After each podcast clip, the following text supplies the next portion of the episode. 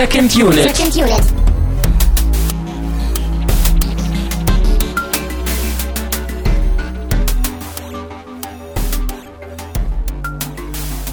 Herzlich willkommen zu einer brandneuen Ausgabe von Second Unit. Mein Name ist immer noch Christian Steiner und ich habe bei mir heute einen, äh, wie immer, einen besonderen Gast. Es ist der Timo Zander vom Play Together Podcast. Schönen guten Abend. Hallo Christian. Hallöchen. Äh, du warst ja auch äh, zu Gast unter anderem ähm, in dem Jahresrückblick, den wir gemacht hatten. Richtig, da habe ich ja auch schon mal so ein bisschen für so einen bestimmten Film äh, gewettert, getrommelt. Ja. Und äh, scheinbar wurde ich erhöht, erhöht, er, erhört, so rum. Erhöht wirst du, glaube ich, mit dieser Ausgabe, aber erhört wurdest du vorher schon, das stimmt. Richtig, richtig. Genau, es geht um äh, den Marsianer oder auch The Martian im Original. Mhm. Ähm, genau, Rettet den hat es. Mark Watney ist, glaube ich, der Untertitel. Wie, wie, wie heißt er? Rettet Mark Watney steht, glaube ich, auf der, auf der Blu-ray drauf. Hm. Ich wollte nämlich gerade sagen, wie, wie stilvoll übersetzt der Film wurde, aber der Untertitel ist dann auch schon wieder so ein bisschen, hm, naja, bisschen zu viel vielleicht. Aber ähm, ja, ein, ein, ein Film, den hattest du, glaube ich, so als dein persönliches Highlight in diesem Jahresrückblick auch aus dem Jahr 2015 äh, ernannt. Ich kann mich dran erinnern, dass Tamino, ähm, ich glaube so im Kommentarbereich bei uns irgendwie, also er ist kein großer Fan von dem Film und äh, da werden wir, glaube ich, auch noch so ein bisschen drüber reden, warum das vielleicht so sein könnte. Aber ähm, ja, ein Film, der so letztes Jahr doch ziemlich groß eingeschlagen hat. Ridley Scott als äh, ja als oftmals besonders so 70er, 80er Meister des Science Fiction, der eben mit diesem Film auch mal wieder Science Fiction macht. Und äh, durchaus unkonventionell, würde ich sagen. Aber das wird auf jeden Fall. Unkonventionell für ihn. Ja, aber ich finde auch generell, also das ist äh, ein, ein, ein erfrischend optimistischer äh, Science-Fiction-Film. Ähm, aber da kommen wir, glaube ich, gleich zu. Lass uns Da erstmal vielleicht. So genau. Hm? La- Genau, lass uns vielleicht erstmal ein paar, ein paar Runden noch drehen. Es sind nur kurze Runden. Natürlich an allererster Stelle äh, hinweisen, wer du eigentlich bist. Ich glaube, dich kennen die Leute sowieso schon, aber du machst eben den Play Together Podcast, bei dem ich ja auch schon mal zu Gast war und wir auch mit der Second Unit schon mal zu Gast waren und wir hatten da ja auch ein Crossover mal gemacht. Das ist ja auch schon Jahre her mittlerweile. Aber genau, du podcastest ja zusammen mit Carsten äh, über Videospiele. Genau. Ähm, wir versuchen so einmal im Monat irgendwie was zum, zum Thema Videospiele zu machen, haben jetzt gerade jüngst, wo wir dies aufnehmen, äh, unseren viel zu späten äh, Jahresrückblick nachgereicht, wo ihr auch gerne reinhören möchtet, wie wir so das wirklich fantastische Spielejahr 2015 so gefunden haben. Und ähm, ja, ergänzt sich vielleicht mit einer ganzen Reihe anderen Podcasts zum Thema Jahresrückblick. Ich habe irgendwie den Eindruck, dass das jedes Jahr mehr werden und die Episoden auch immer länger und immer schöner werden und das macht ganz viel Spaß. Ihr feiert eher so das chinesische Neujahr dann. Ja, richtig, genau. Passt ja auch ganz gut, denn ich war auch gerade in, in, in Taiwan und habe jetzt auf dem Rückflug von dort eben den Film, den wir heute besprechen werden, den Marsianer nochmal aufgefrischt. Genau, du hast den, du hast den Film im Flieger geguckt. Mhm. Ging das? Also ich habe ich hab im Sommer, als ich in die USA geflogen bin, äh, Interstellar im, im Flieger geguckt und äh, das hat sehr gut funktioniert. Also in der einen Hand ein Bier, in der Mitte auf dem Bildschirm irgendwie Interstellar das, und in der rechten Hand war irgendwie das Fenster äh, zu den Wolken. Das hat sehr, sehr gut gepasst für mich. Wie war das denn für dich, äh, den Marsianer im, im Flieger zu gucken? Ähm, also zum einen muss ich, muss ich erstmal Emirates loben, mit denen ich geflogen bin, weil die riesige Bildschirme in die Economy Class einbauen. Also die nutzen wirklich die gesamte Fläche in der Breite des Vordersitzes und du hast wirklich einen riesigen HD-Bildschirm vor dir, die auch in einer angenehmen Geschwindigkeit äh, funktionieren, dass man da wirklich auch Spaß hat durchzustöbern und einen sehr, sehr großen Katalog. Und eben im Januar und Februar war der Marsianer dort gefeatured und ich habe ihn jetzt eben auf Rückflug gesehen. Ähm, da war ich auf jeden Fall sehr positiv gestimmt noch. Ich habe auf dem Hinflug habe ich glaube ich den Mission Impossible den letzten geschaut. Rogue Mhm. Nation heißt er glaube ich. Mhm. Und da kam dann eben am Anfang eine, eine Einblendung, ähm, dieser Film läuft ungekürzt, ähm, genießt das. Und jetzt beim Marsianer war es anders. Da kam am Ah. Anfang die Einblendung, wir haben hier was am Inhalt verändert, sagen die aber nicht was. Ähm, schau einfach mal los. Okay, aber du Und- kanntest den Film ja vorher schon. Du hast ihn schon genau, ich kannte ihn schon und wusste jetzt auch, hatte jetzt aber irgendwie im Kopf so, hä, irgendwie brutal ist der Film jetzt nicht gerade und Sex kommt, glaube ich, auch nicht vor. Was soll man denn da bitte rausschneiden? Und ähm, ich weiß nicht, du kannst es dir vielleicht schon denken.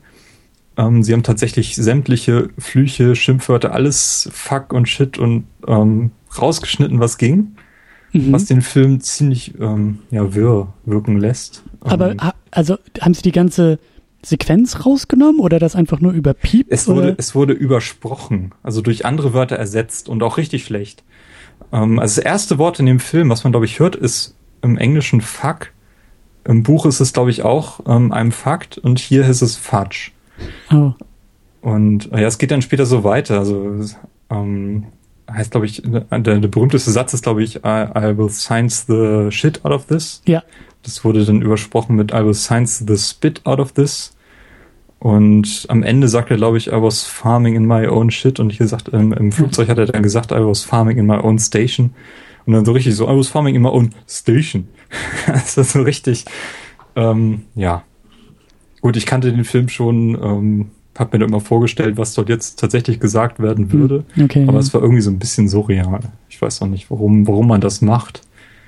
Ähm, Vielleicht Nichtsdestotrotz, ich hatte schon meinen Spaß mit dem Film und ähm, ja, wollte ihn halt nochmal auffrischen jetzt für unseren Podcast. Vielleicht liegt das ja tatsächlich an der Fluglinie, also dass halt irgendwie die Arabischen Emirate da so ein bisschen äh, ne, das Rumgefluche nicht haben wollen oder keine Ahnung, oder es vielleicht auch, ne, ist ja ein US-Studio dahinter, dass die da vielleicht irgendwie auch gesagt haben, hier, das ist ja da in Amerika sowieso ganz, ganz schlimm, wenn man da irgendwie einmal zu viel Fuck sagt, dann ist ja gleich irgendwie die Jugend auch verdorben.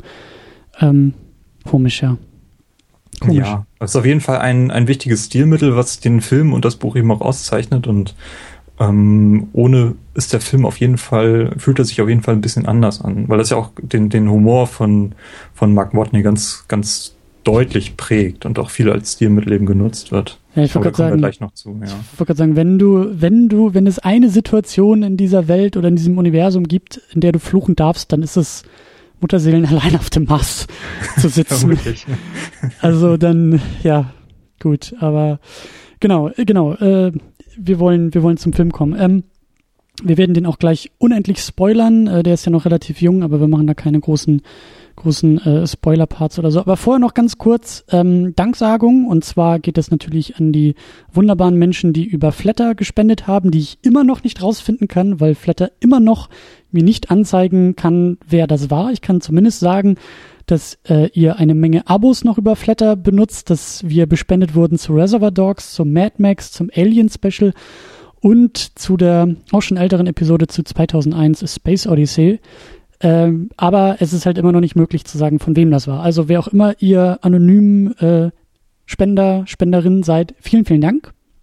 Und jetzt eben neuerdings in zweiter Instanz kann ich diese Danksagung nämlich auch ausweiten auf die wunderbare Gemeinde drüben bei Patreon. Denn wer uns da mindestens zwei Dollar im Monat äh, in die Kaffeekasse steckt, wird eben auch hier namentlich erwähnt und bedankt. Und das ist einmal Sultan of Swing, das ist einmal WW und ich denke mal, das ist Walter White, der uns ja eben auch äh, des Öfteren hier zuhört. Es ist Michael Weidert und es ist Stefan Manken, die eben mindestens zwei Dollar gespendet haben, wenn nicht sogar mehr. Vielen, vielen Dank dafür. Ja, und damit, das war's auch schon. Das war die erwähnte Runde, die wir vorher drehen wollten. Und damit kommen wir auch so langsam mal so richtig zum Film. Ähm, vielleicht bevor wir so einsteigen mit Plot und Cast und uns da so richtig so durcharbeiten, äh, greife ich das vielleicht noch mal kurz auf, ähm, was ich schon so angedeutet hatte, weil ich glaube, so Erwartungshaltung auch bei dem Film vielleicht ganz interessant sein könnten. Ähm, kannst du dich da zurück erinnern, als ich glaube, der kam noch hier auch so gegen August, September? Äh, ich weiß, dass er am Anfang Oktober glaube ich, anlief oder war es Ende September? Ja, das war so gerade die Zeit, als ich hier in Berlin war, genau. Ja, für mich war es überraschend. Also ich, ich habe nicht so die Release-Daten von Filmen so im Kopf. Ich weiß immer so, ja, James Bond läuft meistens im November an und Star Wars hatte ich auch im Kopf und ich hatte auch irgendwie den, den Film so später im Jahr verortet. Und dann lief er plötzlich von einem Kino. Und mhm. äh, ja, ich war überrascht, erfreut und bin dann auch relativ zeitnah dann in, in, in den Film reingegangen. Ähm, sonst, ich glaube, der, der Trailer, den ich gesehen habe, der lief im Frühjahr, unmittelbar nachdem ich das Buch gelesen hatte, oder so zwei, drei, vier Wochen später. Und da hat mich auf jeden Fall so, schon sehr, sehr positiv gestimmt auf das, was ich dort gesehen habe. Ähm, hauptsächlich ähm, einfach nur, weil die, weil die Stimmung, die ich von dem Film erwarten würde, so wie ich es mir eben vorgestellt habe, nachdem ich den Plot eben im Buch schon gelesen hatte, äh, ganz gut eingefangen wurde. Und mehr sollte der Trailer mir persönlich jedenfalls auch gar nicht vermitteln. Mhm. Also ich war dann schon recht gespannt, wie das umgesetzt werden würde und hatte auch eine ganz gute Vorstellung, wie man das machen könnte. Mhm. Das war so das, was ich eben von dem Film erwartet hatte. Also gar nicht, gar nicht so die Riesenerwartung, sondern eher nur so, ähm, ja, so könnte man das machen und der Trailer hat eben das so weitestgehend auch bestätigt und dann war ich zumindest positiv gestimmt. Aber ich habe jetzt nicht so gedacht, das könnte jetzt der Film des Jahres werden oder so. Du hast jetzt auch nicht ähm, dem Film richtig entgegengefiebert, sondern es war alles schon eher so ein, mal gucken, was da kommt. Und ja, entgegenfiebern kann man schon auf jeden Fall ausschließen, weil ich, weil mich eben dann überrascht hat, als er plötzlich schon im Kino war und ich plötzlich irgendwo eine, eine Tafel mit einem Poster gesehen hatte, wo das Datum dann irgendwie schon gestern gewesen war und dann, ja, ähm, also ein Gegenfirma kann man eigentlich gar nicht so richtig sagen. Mhm. Ja.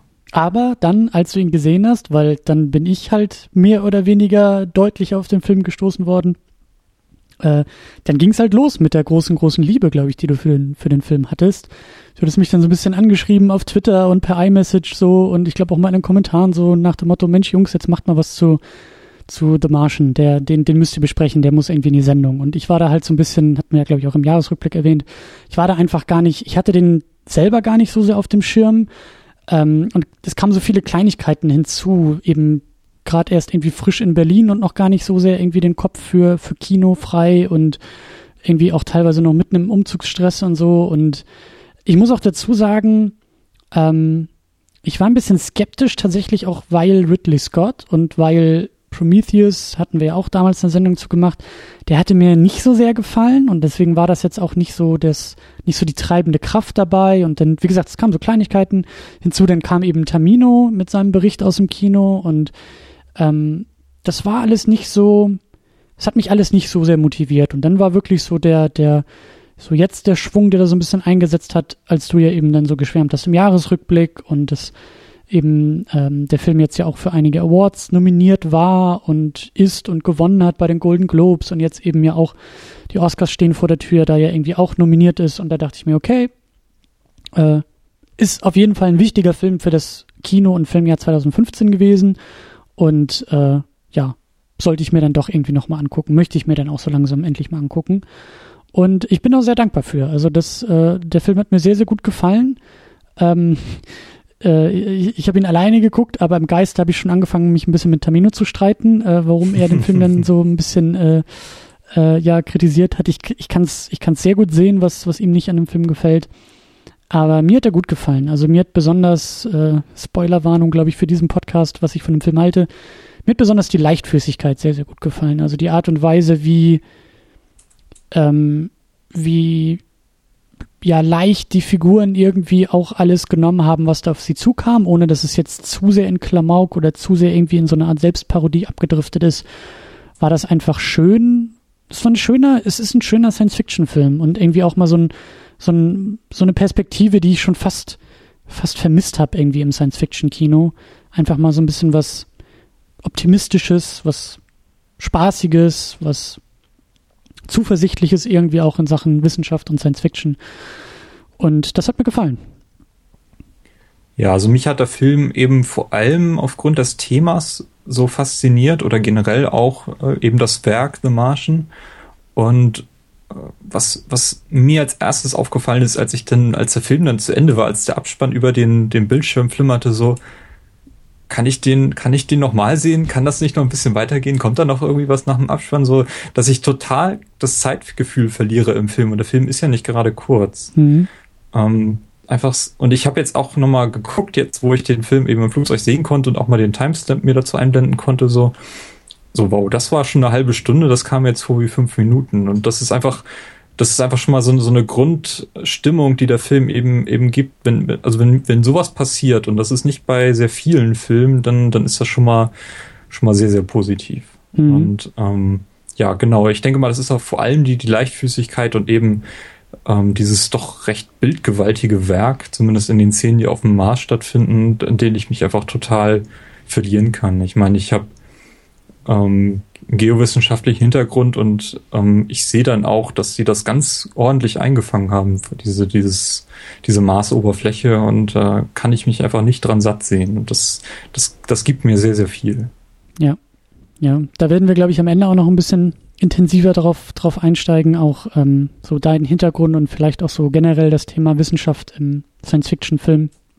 Aber ja, vorher einer der, der größten Pluspunkte, und da ist mir tatsächlich auch die Kinnlade ein bisschen runtergefallen äh, beim Gucken, ist einfach dieser unfassbar grandiose Cast. Also ich wusste ja so, dass Matt Damon da die Hauptrolle irgendwie spielt, als eben dieser Mark Watney, der da eben auf dem Mars sitzt. Aber viel mehr wusste ich im Vorfeld jetzt auch gar nicht und deswegen war das sehr, sehr schön mit anzusehen, wer da so Schnitt für Schnitt teilweise so dazukommt. Ähm, also ein, ein, ein unfassbar großartiger Cast. Und natürlich an erster Stelle vielleicht äh, ja Ridley Scott natürlich irgendwie zu erwähnen, der ähm, was ich in dem Interview gesehen habe, was ich auch spannend finde, äh, da fiel nämlich irgendwie der Satz, das war so dieser, dieser, ich weiß nicht, ob du das kennst, das gibt's bei YouTube vom Hollywood Reporter, die machen dann öfter, gerade wenn so die, diese Award-Season langsam anfängt, das ist dann meistens so Ende des Jahres, ab November, Dezember, Januar, da machen sie dann gerne mal so, so äh, Interviews am runden Tisch holen sie sich meistens irgendwie dann gleich eine Gruppe von Regisseuren, eine Gruppe von Schauspielern, Schauspielerinnen, äh, ich glaube auch Musikern teilweise und setzen da einfach so, so einen Haufen Talente an den Tisch, von denen, glaube ich, die Redaktion vom Hollywood Reporter so der Meinung ist, hey, die könnten wohl sehr, sehr ähm, wichtig für die, für die nahenden Awards, Golden Globe und Oscars und sowas sein. Und dann setzen sie die Leute an den Tisch und dann werden da so ein bisschen Interviews geführt.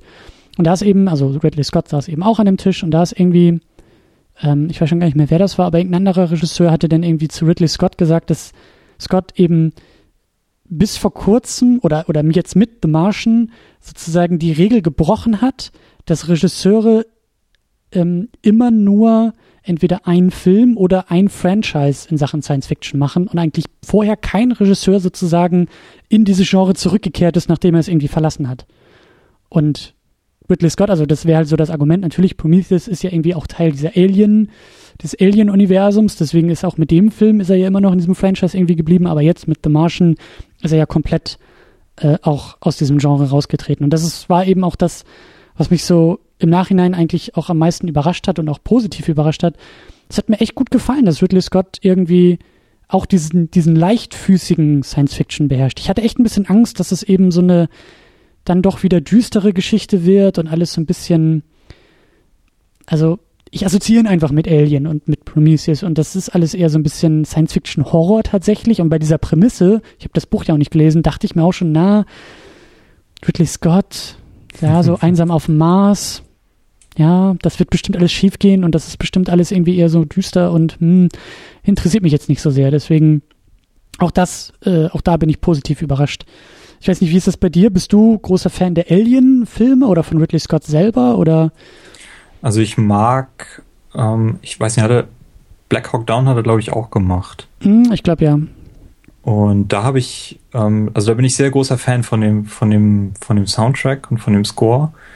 Und ich glaube, das ist auch einer der wenigen Filme, wo ich mal sämtliches Bonusmaterial durchgeschaut habe, abgesehen jetzt vom Herr der Ringe. Und ähm, da wurde, ist ein, ist ein sehr, sehr langes Feature über Ridley Scott drauf, ähm, wie er so an, auf dem Regiestuhl arbeitet. Schön. Und er hat halt irgendwie so die Fähigkeit, extrem gute Storyboards zu zeichnen, so dass er dem Kameramann auch sehr, sehr gut ähm, vermitteln kann, wie er sich jetzt Szene XY vorstellt. Und diese, diese Eigenschaft, die funktioniert, glaube ich, in solchen Filmen wie The Martian oder ist auf jeden Fall nicht zum Nachteil. Ich denke mal, mhm. dadurch kommt auch irgendwie so diese, diese, diese Bildgewalt und ähm, diese vielen schönen Einstellungen, die der Film halt, halt macht, auch ähm, deutlich besser rüber. Ähm, also ich schätze Ridley Scott auf jeden Fall sehr, sehr, sehr, sehr stark, auch wenn er natürlich hier den einen oder anderen Film gemacht hat, ähm, mit dem ich nicht so viel anfangen kann. Prometheus hat mir jetzt auch nicht so sehr zugesagt. Ähm, aber generell ähm, wenn da irgendwo Scott draufsteht, dann bin ich eigentlich immer sehr dem, dem, dem Werk an sich zugetan. Ähm, so viel kann ich zumindest dazu sagen, mhm. ohne jetzt irgendwie sehr viele Werke von ihm benennen zu können. Ähm, ja. Mhm. Ähm, was mich eigentlich zu dem Film hätte bringen können, sollen, wenn ich das vorher so gewusst äh, hätte, ist der gute äh, Drew Goddard, der das Screenplay geschrieben hat. Also das, der Film basiert ja auf dem Buch von, ich glaube, Andy, Andy Weir heißt er. Ähm, und Drew Goddard hat eben aus diesem Buch ein Drehbuch gemacht. Und ähm, Drew Goddard ist eben auch der, äh, wie sagt man, der Creator, der Showrunner, glaube ich, immer noch von, von Daredevil auf Netflix. Ähm, hat da irgendwie auch so ein bisschen in dieser ganzen J.J. Abrams Ecke, glaube ich, mal ein bisschen rumgewildert, hat, glaube ich, bei Lost irgendwie auch ein bisschen so mitgeschrieben und mitproduziert und hat auch Cloverfield, glaube ich, geschrieben und ist so einer, ähm, der öfter mal so durch solche größeren Filme, so mittlere, größere Filme und Serien irgendwie so durchwandert und eigentlich so vielversprechendes Zeug macht, auch wenn es jetzt nicht vielleicht immer so das Beste irgendwie ist, aber zumindest irgendwie doch ähm, interessantes Zeug irgendwie dabei. Und wenn ich das vorher gewusst hätte, dass er das Drehbuch geschrieben hätte, dann wäre ich vielleicht auch noch schneller zu dem Film gekommen. Mhm. Ähm, hat mir aber auch, hat mir sehr, sehr gut gefallen. Also das, äh, so werden wir auch noch drauf kommen, so, und das haben wir auch schon erwähnt, so Leichtfüßigkeit auch in den Dialogen und die Figuren sind natürlich alle sehr ähm, schlagfertig und gewitzt und sehr viel, ähm, ich weiß nicht, was, was das deutsche Wort dafür ist, aber Banter, also wenn die Figuren so miteinander irgendwie gut können, äh, das hat alles sehr, sehr gut funktioniert. Ähm, und ich glaube, da ist eben auch ein großer ähm, Verdienst eben bei Joe Goddard, dass er eben solche Szenen und solche Dialoge auch geschrieben hat. Ist das im Buch, also im, im, im, in der Buch, in der Romanvorlage denn auch schon so, dass da sehr viel Persönlichkeit und Leichtfüßigkeit irgendwie drinsteckt? Ähm, also es ist auf jeden Fall, also es ist ja so geschrieben, quasi die, die Szenen auf dem Mars sind so aus der Ich-Perspektive geschrieben und er führt dann dort Tagebuch. Im, Im, Film sind das dann ja Videologs, ähm, wo das ja dann auch genutzt wird, so als, als Mittel, wie er quasi seine Gedanken dem Zuschauer mitteilt. Ähm, mhm. Und ich glaube, äh, auf der Erde ist es dort auch so aus der, aus der dritten Perspektive geschrieben worden. Und was mich halt hauptsächlich überrascht hat, war, dass, also Andy Weir hat ja, glaube ich, sehr, sehr lange an diesem Buch geschrieben. Das ist ja auch sein, sein großes Erstlingswerk gewesen. Und das kam erst 2014 so richtig groß raus. Das ist 2014 von einem Verlag aufgegriffen worden, rausgebracht worden und war dann, glaube ich, auch Platz eins in der, in der New York Times Bestsellerliste. Und ähm, dass der Film, der 2015 dann rauskam, also es ist wirklich nicht viel Zeit vergangen ist zwischen, das Buch war ganz groß und da ist schon der Film. Also das war mhm. vielleicht so ein gutes Jahr, vielleicht, vielleicht paar Monate mehr. Da war nicht viel Zeit. Aber das Buch selber ist ähm, 2011 schon bei ihm quasi erschienen. Er hat das, glaube ich, hauptsächlich in so einem Forum mal, in so einem Science-Fiction-Forum. Ähm, cool quasi auch von der Community so gegenlesen lassen und die waren alle sehr begeistert und haben ihn halt auch angeregt, dann das irgendwie rauszubringen und er hat das, glaube ich, 2011 so in Eigenregie gemacht. Ich weiß, glaube ich, ob er das nicht sogar verschenkt hat oder ob er da irgendwie ein paar Groschen für genommen hat. Ähm, auf jeden Fall ist es zu dem Zeitpunkt 2011, 2012 schon für eben das Drehbuch in Erwägung gezogen worden. Ähm, also ist der Film doch deutlich schon, schon länger in der Planung gewesen als jetzt der Zeitpunkt, wo das Buch eben so ganz groß wurde. Mhm. Ähm, das war mir jetzt im Vorfeld nicht so bekannt. Das hatte ich jetzt gerade in Vorbereitung auf diesen Podcast nachgelesen und ähm, das erklärt vielleicht auch, dass da doch mehr Reife in dem Film drin ist, als ich ursprünglich gedacht hatte. Mhm. Hm, das ist ja witzig. Also in der letzten Ausgabe haben wir über Fifty Shades of Grey äh, gesprochen. Und das hat ja auch so einen, also ne, der, der, der Witz dabei ist es ja, dass es als Twilight Fanfiction angefangen hat. Und das ist jetzt, glaube ich, keine, keine, weiß ich nicht, Alien Fanfiction oder sowas gewesen, aber schon interessant, dass auch hier eigentlich so eine Art, ja, Self-Publishing oder, oder zumindest, wie soll man das nennen, also eher so eine, ja, so, so, so diesen Community äh, Gedanken irgendwie auch so im Rücken hat. Also dass auch hier die, die Entstehungsgeschichte des Buches irgendwie so, so untraditionell irgendwie begangen.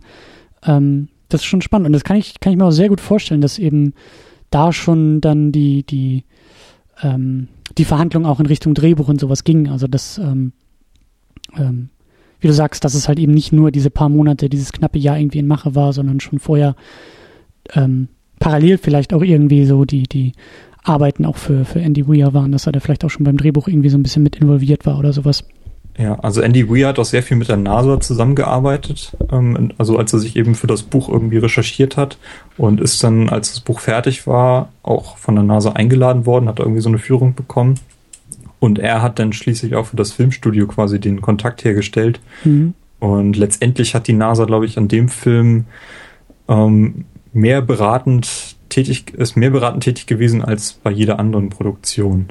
Ähm, Kann ich mir sehr gut vorstellen. Also das ist ja eigentlich ein, ein ohne das jetzt negativ zu meinen, das ist ja eigentlich ein, ein, ein riesengroßer Werbefilm auch irgendwie für die NASA. Also ein, ein, ein größeres Argument für die NASA und die NASA muss sich ja immer mehr rechtfertigen in der Gegenwart, was sie da eigentlich tut und warum sie dafür Geld braucht.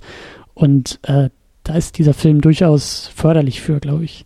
Ja, definitiv. Kommen wir aber, glaube ich, am Ende der Sendung nochmal noch mal drauf zu sprechen. Genau, lass uns vielleicht noch ein bisschen weitermachen beim, beim Cast, bei der Besetzung. Wie schon erwähnt, Matt Damon als Mark Watney, der mir, der mir gut gefällt, der, äh, äh, ich weiß nicht, ob das, ob das, ich, ich meine, dass ich da auch schon diesen Gag irgendwie vorher gehört habe, dass er war doch, glaube ich, auch bei Soldat James Ryan. Mhm. Derjenige, also der, der James Ryan, der da irgendwie gerettet werden musste. Äh, Interstellar, da hatte er ja auch so einen Gastauftritt, der, der so ein, in, in so eine ähnliche Richtung ging wie jetzt hier bei The Martian. Und das ist halt irgendwie so, so Hollywood verschwendet schon wieder hunderte von Millionen, um Matt Damon irgendwie zu retten. Ähm, kommt hin und vor allen Dingen auch dieser Anzug, er hat mich so an, an Interstellar erinnert, aber äh, ja, also er macht das, er macht das sehr, sehr gut, hat jetzt auch irgendwie Nominierung und ich glaube auch einen Golden Globe gekriegt und irgendwie auch Oscar-Nominierung. Ähm, hat mir gut gefallen. Und ja, auch, auch er, ähm, vielleicht sogar am meisten er, also besonders er auch durch, durch diese Rolle bringt eben auch diese, diese, diese Leichtigkeit irgendwie mit. Und da muss ich auch schon sagen, da hat der Film, der hat, glaube ich, relativ schnell bei mir gezündet, so als denn so diese Prämisse eben sehr schnell abgehandelt war und die war ja auch so ein bisschen spannender, ein bisschen dramatischer. Aber als es denn losging, dass er da ja wirklich irgendwie aufwacht und wie du sagst, so eigentlich schon fast das Erste, was er sagt, ist ja Shit. Und als es dann aber losging, so als diese, als dieser Spirit bei ihm auch durchkam von, naja, die Probleme sind jetzt da, aber sie sind da, um gelöst zu werden, da hat mich der Film schon sehr, sehr schnell gekriegt. Ähm, ja, es ist irgendwie so ein Film, der, der auch dafür geschrieben wurde, dass jemand irgendwie den, den Oscar für den besten Hauptdarsteller bekommt. Ähnlich wie The Revenant. Also ich glaube, das werden so die beiden, mhm. die vermutlich den Oscar so unter sich ausmachen werden. Für, für die Haupt, beste Hauptrolle. Mhm. Ja. Ja, und er hat ja auch dann so zwischendurch Gewicht verloren. Zumindest sah das so aus. Am Anfang war es halt eben noch so dieser typische Hollywood-Buddy und dann wurde er ja auch immer schlanker und dann kommt irgendwie der ungepflegte Bart und die Haare dazu und irgendwie so ein bisschen da hat er mich schon fast an, an äh, Tom Hanks in Castaway erinnert. So diese, diese, dieser, ja, abgedriftete, verlorene Einsiedler, dieses Einsiedlerbild, was er dann da nachher auch transportiert hat. Mhm. Ähm, genau. Ja. Dann die, die ganze Crew von dieser Mission, die ja da um ihn herum irgendwie auch noch äh, äh, da ist und, und mit ihm ja ursprünglich auf dem Mars. Großartig. Also Jessica Chastain auch hier so als, als fast schon stiller Verweis auf Interstellar irgendwie. Ähm, sie ist einfach großartig. Also sobald sie irgendwie in einem Film auch äh, auftaucht und, und hier ist sie eben als Melissa Lewis, die, die, äh, was ist sie, der Captain der Mission oder Commander? Genau, sie ist äh, der Mission Commander von, von der Ares 3 Mission. Genau, und ja, großartig. Also da, da, da ging es halt schon los bei mir. Also ich wusste gar nicht, dass sie in dem Film mitspielt und als sie dann irgendwie zu sehen war, dachte ich schon, okay, das, äh, mhm. Und äh, ja, geht halt die ganze Zeit so weiter. Also äh, Kristen Wick ist ja dann ähm, auf der Erde bei der NASA, glaube ich, als Beraterin irgendwie dabei, als Annie Montrose. Ähm, kennst du sie eigentlich? Kristen Wick? Hm, ich kann, konnte sie nicht zuordnen. Also das ist, äh, ähm, ja, ich glaube, das sind zwei Blondinen da in der Nase, aber sie ist, sie ist eine davon. Aber normalerweise, und deswegen hat mich das auch schon so überrascht, normalerweise eigentlich eher im Comedy-Bereich. Also die kommt, glaube ich, von Saturday Night Live, ist eigentlich eher so in, in Komödien unterwegs ähm, und kommt eher so aus diesem Bereich. Und das fand ich auch schon interessant, dass Ridley Scott sie hier so gecastet hat. Also das, also es ist eigentlich eher untypisch für sie in so einer Rolle, würde ich sagen. Oder zumindest in diesem, in dieser Art von Film, sagen wir es mal so. Ähm, hat mir aber auch gut gefallen und natürlich ganz besonders Jeff Daniels, der den ähm, NASA-Chef, glaube ich, spielt. Teddy, Teddy genau, Sanders. Teddy Sanders, der halt irgendwie auch so diesen undankbaren Job hat von, naja, er muss halt irgendwie auch die NASA repräsentieren und irgendwie so eine Mission irgendwie auch zu Ende bringen und irgendwie auch das Image bedenken und sowas. Ähm, wird aber glücklicherweise nicht irgendwie so als Riesenarschloch da irgendwie dargestellt. Also hätte auch irgendwie so in diese typische also ich hatte die Befürchtung so zuerst, weißt du, das ist so eine typische, diese Klischeerolle von, oh, er ist der, der Chef, ja, der, der, der Chef des Unternehmens, der halt irgendwie nur dafür da ist, dass die Zahlen stimmen und weißt du so. Ähm, hat mir aber auch Ja, also ich hatte, ich hatte ein bisschen Schwierigkeiten mit der Rolle, muss ich ganz ehrlich sagen, weil er so ein bisschen auch in die, in die, in die Rolle geschlüpft ist äh, des Zuschauers. So erklärt mir mal, was ihr jetzt hier eigentlich machen wollt und ähm, dann gibt's halt irgendwie die Erklärung von diesem Flyby-Manöver, mhm. äh, das äh, eine der schwierigsten Szenen, glaube ich, des ganzen Films ist. Und ich, ich bin mir nicht ganz sicher, ob man den Chef der NASA so, so als ja, Unwissenden so ein bisschen, bisschen hinstellen soll. Mhm. Ich weiß nicht, tue mich da so ein bisschen schwer. Bei, bei seiner Rolle. Ja, also äh, irgendeiner muss es ja sein. So, irgendeiner irgend, muss es sein. Genau, ja. also das ist ja, also ne, du hast ja schon recht, das ist ja irgendwie auch so für uns als Zuschauer äh, durchaus, durchaus wichtig. Ähm, ja, aber also wie gesagt, also ich hatte da zuerst viel größere Befürchtungen als so dieser ganze, als sich diese Prämisse so immer mehr entfaltet, ne? Weil er ist, glaube ich, der Erste, der so dieses Argument liefert von, äh, naja, wir müssen ihn da eigentlich so halb zurücklassen, weil irgendwie die Mission ist wichtiger und äh, unser Image ist wichtiger und das, also das ging, glaube ich, los, als so ne, bekannt wurde oder irgendwie erkennbar war auf den Satellit Satellitenbildern, dass Mark Watney ja doch noch lebt oder leben könnte und da war er so gleich so dieser, dieser Schadensbegrenzer und so und da dachte ich, ach komm, bitte nicht hier irgendwie diesen, weißt du, so diesen, diesen bösen Krawattenträger, der irgendwie dann am besten noch irgendwie sein Bart zwirbelt und sagt, hahaha, es geht hier nur ums Geld und so, das äh, ist er ja zum Glück nicht. Dann haben wir Michael Pena als Rick Martinez dabei, äh, Teil dieser, dieser Crew, dieser Mission, dieser Mars-Mission, der auch bei Ant-Man mitgespielt hat. Äh, ähnlich große beziehungsweise kleine Rolle, ähm, hat mir aber auch gut gefallen. Ähm, genauso Kate Mara, die als Beth Johansson auch äh, Teil der Mission ist. Diese ganze Mission, also Sebastian Sebastian Stan als Chris Beck ist auch noch dabei. Die beiden sind ja so ein Pärchen, was sich da ja so andeutet. Ähm, also hätte ich, hätte ich ruhig mehr von haben können. Diese ganze Crew, diese ganze Zusammensetzung, das fand ich ein bisschen schade, dass die, ich meine, klar, es geht eher um Matt Damon und seinen Kampf da auf, auf dem Mars, aber ich fand die, ich fand die Besetzung eigentlich dieser ganzen Mars-Mission schon so großartig, dass ich irgendwie so, also ich, ich könnte noch mehr, ich könnte den Weg dahin, weißt du, so diese Vorgeschichte der ganzen Mars-Mission, das äh, hätte mich auch noch interessiert, so bei den Stars und bei den, äh, bei der Besetzung. Es soll ja auch noch einen Extended Cut geben und ich kann mir sehr gut vorstellen, dass die dort irgendwie die extra Zeit nutzen, um auch die Crew besser darzustellen. Ja. Weil ich habe ich hab jetzt eben auch auf die Uhr geschaut und ähm, man sieht die Crew eben am Anfang und dann erst nach genau einer Stunde wieder. Also man sieht quasi eine komplette Stunde lang weg. Und äh, ich weiß nicht, bei so einem großartigen Cast ähm, sich das leisten zu können, die einfach mal so eine komplette Stunde lang aus dem Bild zu nehmen, das ist schon, ist schon eine Leistung. Mhm. Ähm, ich, ich weiß nicht, ich habe auch irgendwie das Problem, dass die, dass die ganze Crew auf dem, auf dem Schiff, auf der Hermes heißt sie, glaube ich, auf der Hermes, ähm, dass sie deutlich mehr Screentime hätte haben können, als sie, als sie jetzt bekommen haben. Ja, da bin ich mir auch nicht so ganz sicher. Also das, das ähm, habe ich mich halt auch während des Films gefragt, weil ähm, wie, wie du sagst, also das, man merkt schon, dass die erst später irgendwie so mit so, mit so einem Schnitt irgendwie dazukommen. Vorher ist dann oft so äh, dieser Sprung eben zwischen Erde und zwischen Mars der Fall. Und da habe ich mich halt auch schon gefragt, mh, hm, also wirklich sehr naiv gefragt, ohne da jetzt irgendwie die Antwort drauf zu haben, ähm, ob das oder was wohl, was wohl los wäre, wenn, wenn diese, wenn diese Sprünge runter vom Mars gar nicht stattgefunden hätten. Also wenn es halt wirklich so wie bei Castaway eigentlich die ganze Zeit darum geht, wie eben dieser gestrandete Mensch gegen die Umgebung irgendwie ankämpft. So, weil, also durch diese Sprünge und dann eben auch die Sprünge eben auf die Erde und dann die Sprünge auf, auf, auf, auf die, auf das Space Shuttle, nimmt das ja so ein bisschen diese Isolationsgeschichte von, von Matt Damon. Weißt du, was ich meine? Ja, ich glaube, das ist aber auch notwendig, um diesen, diesen, diesen Schritt zu machen. Mhm. Weil sonst äh, ich weiß, wäre auch so ein bisschen, bisschen, bisschen witzlos, wenn, wenn man nur in der Position von Mark Watney ist, der nicht mal mit der Erde kommunizieren kann. Ähm, das nur aus seiner Perspektive zu erleben, ich weiß nicht. Also ich mag zum Beispiel diesen Moment sehr, sehr stark, ähm, als tatsächlich entdeckt wird, dass, dass sich da was bewegt hat auf der Marsoberfläche, was sich eigentlich nicht hätte bewegen sollen. Und also wie da halt die Schlüsse geschlossen werden, da, da ist noch wer oder der, der ist gar nicht gestorben. ähm, also wie das eigentlich aufgebaut wird, das gefällt mir ganz gut. Mhm. Und ähm, ja, es gibt nun mal, ist nun mal so geschrieben, dass eben diese, diese Hermes-Mission benötigt wird, deswegen gibt es eben diese drei Parteien.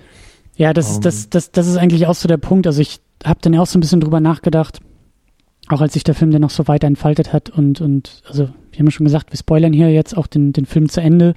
Ähm, ich glaube, die ganze Geschichte hätte dann auch ganz anders verlaufen müssen. Und dann wäre es, glaube ich, auch viel ernsthafter und auch viel ähm, negativer alles gewesen. Also diese Leichtfüßigkeit hätte der Film dann auch zumindest nicht durchziehen können. Ähm, weil wenn man halt mal so ein bisschen an Castaway irgendwie denkt, äh, da glückt es ihm ja mit eigener Kraft von der Insel wegzukommen.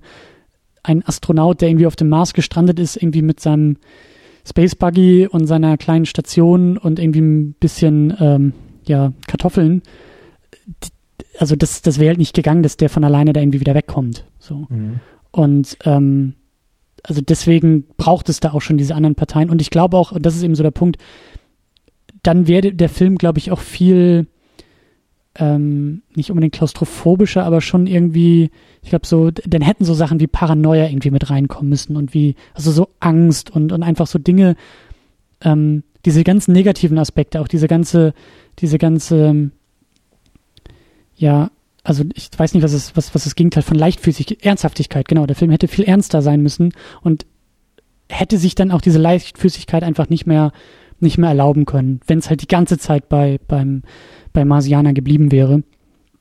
Und äh, deswegen ist es schon auch ganz sinnvoll, dass, dass der da sich erlauben kann, auch, auch sozusagen von den dramatischen Seiten mal wieder wegzuspringen und dann auch das Ganze dadurch ein bisschen aufzulockern. So. Und es ist auch keine Kritik an dem Film. Das ist jetzt nicht, dass ich sage, oh, der Film ist dadurch irgendwie scheiße, weil er äh, weil er so ist, wie er ist. Im Gegenteil. Also ich finde, das ist auch gar nicht so weit hergeholt. Ähm, ich würde da zum Beispiel auf eine Podcast-Episode verweisen. Ich weiß jetzt nicht genau, welche das ist, aber von dem Raumzeit-Podcast gibt es eine Episode zum Astronautentraining. Vielleicht können wir die nachher noch in den Shownotes verlinken. Sehr gerne, Und ja. Da hat Tim Pritloff, glaube ich, mit einer Astronautin gesprochen, die so ein bisschen so diesen, diesen Trainingsablauf ähm, eben beschreibt. Und ähm, was halt sehr interessant ist, ist natürlich, dass für die für eine Rolle als Astronaut ähm, musst du halt davon ausgehen, dass mehrere Leute über mehrere Monate in einem recht engen Raum zusammenleben müssen und dass dafür nicht alle Charaktere in Frage kommen. Und dass generell für solche Leute eben Charaktere irgendwie gecastet werden, die eben kompatibel sind, die vielleicht eher eine positive Stimmung mitbringen und deswegen finde ich insbesondere Mark Watney als, als Rolle, wie er halt selber in einer der Situation umgeht, indem er halt Scherze macht, über seine eigenen Scherze auch lacht und ähm, wie das halt gezeichnet ist, durchaus ähm, glaubwürdig. Mhm. Und das ist natürlich dann an dem Ares 3-Team, was dann in der Hermes da monatelang zur Erde zurückfliegt und dann irgendwann mit dieser Entscheidung konfrontiert wird, fliegen wir jetzt zurück und so und wie das eben verarbeitet wird, finde ich dort auch ganz, ganz okay gemacht eigentlich. Ich meine, die haben ja noch zusätzlich eben die Möglichkeit, ähm, mit ihren, mit ihrer Familie zu kommunizieren und denen das irgendwie klar zu machen. Ähm, wir bleiben jetzt hier irgendwie noch ein Jahr im, im, Weltall und ich kann meine Kinder nicht aufwachsen sehen und, mhm. und solche Geschichten. Also ich finde das gar nicht so weit hergeholt und ich glaube, das wird auch ganz gut rübergebracht, wenn man, wenn man mal drüber nachdenkt und das nicht direkt irgendwie in die, in die Comedy-Schublade zieht, was, was Mark Watney da jetzt macht. Ähm, ich glaube, es gibt solche Typen tatsächlich, die so handeln würden wie, wie er. Ja, und ich glaube, das ist so der, der, der, ähm, der große Kritikpunkt, ich wollte gerade sagen, der Elefant im Raum, aber das ist, glaube ich, so das, was Tamino, ähm, ohne ihm jetzt Sachen in den Mund legen zu wollen, aber ich glaube, das ist so auch tatsächlich sein Kritikpunkt gewesen an dem Film. Ähm, dass er diese Glaubwürdigkeit, glaube ich, nicht gesehen hat im, im, in, in diesen Figuren und dass ihm das, glaube ich, alles ein bisschen zu albern war. Ähm, und das ist mir halt auch sofort aufgefallen, als ich den Film gesehen habe. So, da, da, da dachte ich schon, okay, ja, kann ich, kann ich sehen, aber kann ich nicht so wirklich nachvollziehen, weil es, also ich habe das, was du gerade gesagt hast, ist auch ein sehr, sehr schöner Punkt. Da habe ich so, äh, so gar nicht drüber nachgedacht, dass es auch sozusagen in dieser inneren Filmlogik, in der inneren Handlungslogik auch Gründe dafür gibt. Ne? Wie du sagst, mhm. einfach weil diese ganzen Astronauten ja auch Monate, Jahre lang ähm, da irgendwie auf, aufeinander rumhocken müssen. Und natürlich, klar, es geht auch um mehr als einfach nur die körperliche Tauglichkeit bei so einer Mission, bei, bei, bei so einer Weltraummission, egal ob es jetzt zum Mars, äh, zum Mars fiktiv geht oder irgendwie wirklich auf die Space Station in, in, in Realität. Ähm, du brauchst halt irgendwie ein bisschen mehr als nur irgendwie die Muckis und irgendwie die naturwissenschaftlichen Hintergründe, sondern du musst, wie du sagst, so, du wirst da irgendwie auch reingecastet und musst da irgendwie auch dazu passen in so eine Gruppe.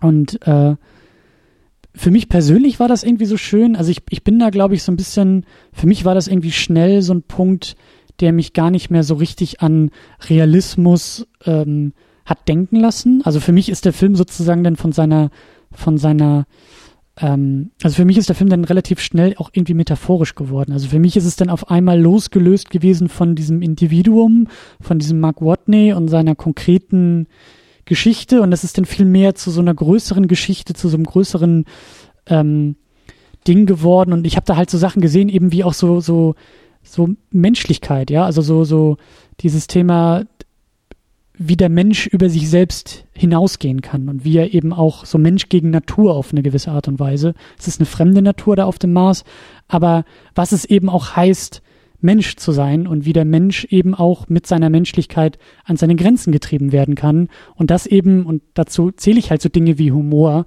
äh, das, das ist halt auch urmenschlich so etwas. Und damit eben auch im Angesicht dieser eigentlich schrecklichen Umstände äh, mit diesem urmenschlichen Mittel des Humors umgehen zu können, fand ich halt sehr, sehr schön. Weil, wie gesagt, der Film hätte auch, hätte auch in die ganz andere Richtung gehen können und ein, ein Prometheus-ähnliches, ein Alien-ähnliches Horrordrama sein können, wie eben der Mensch auch ums Überleben kämpft, aber eben wirklich kämpft. Und ähm, hier ist es halt eher so ein, es ist halt irgendwie so ein, so ein Loblied auf den menschlichen Spirit und das hat mir sehr, sehr gut gefallen, dass eben das auch in diesem Science-Fiction-Ding irgendwie möglich ist und eben dann auch noch von Ridley Scott, das äh, hat mich überrascht und hat mir sehr, sehr gut gefallen. Ja, also vielleicht ist er auch so ein bisschen so geschrieben worden, damit jeder in sich seinen eigenen persönlichen Mark Watney wiederfindet und wenn er mal in irgendeiner unlösbaren Aufgabe vor sich, vor sich hat, dass er, dass er dann denkt, so, ah, ich könnte jetzt hier auch irgendwie ein bisschen Humor einbauen und diese Atombatterie aus dem, aus dem, aus dem Sand ausbuddeln und dann sind alle meine Probleme gelöst oder so. Ja, I'm going ich to der, the shit out of this.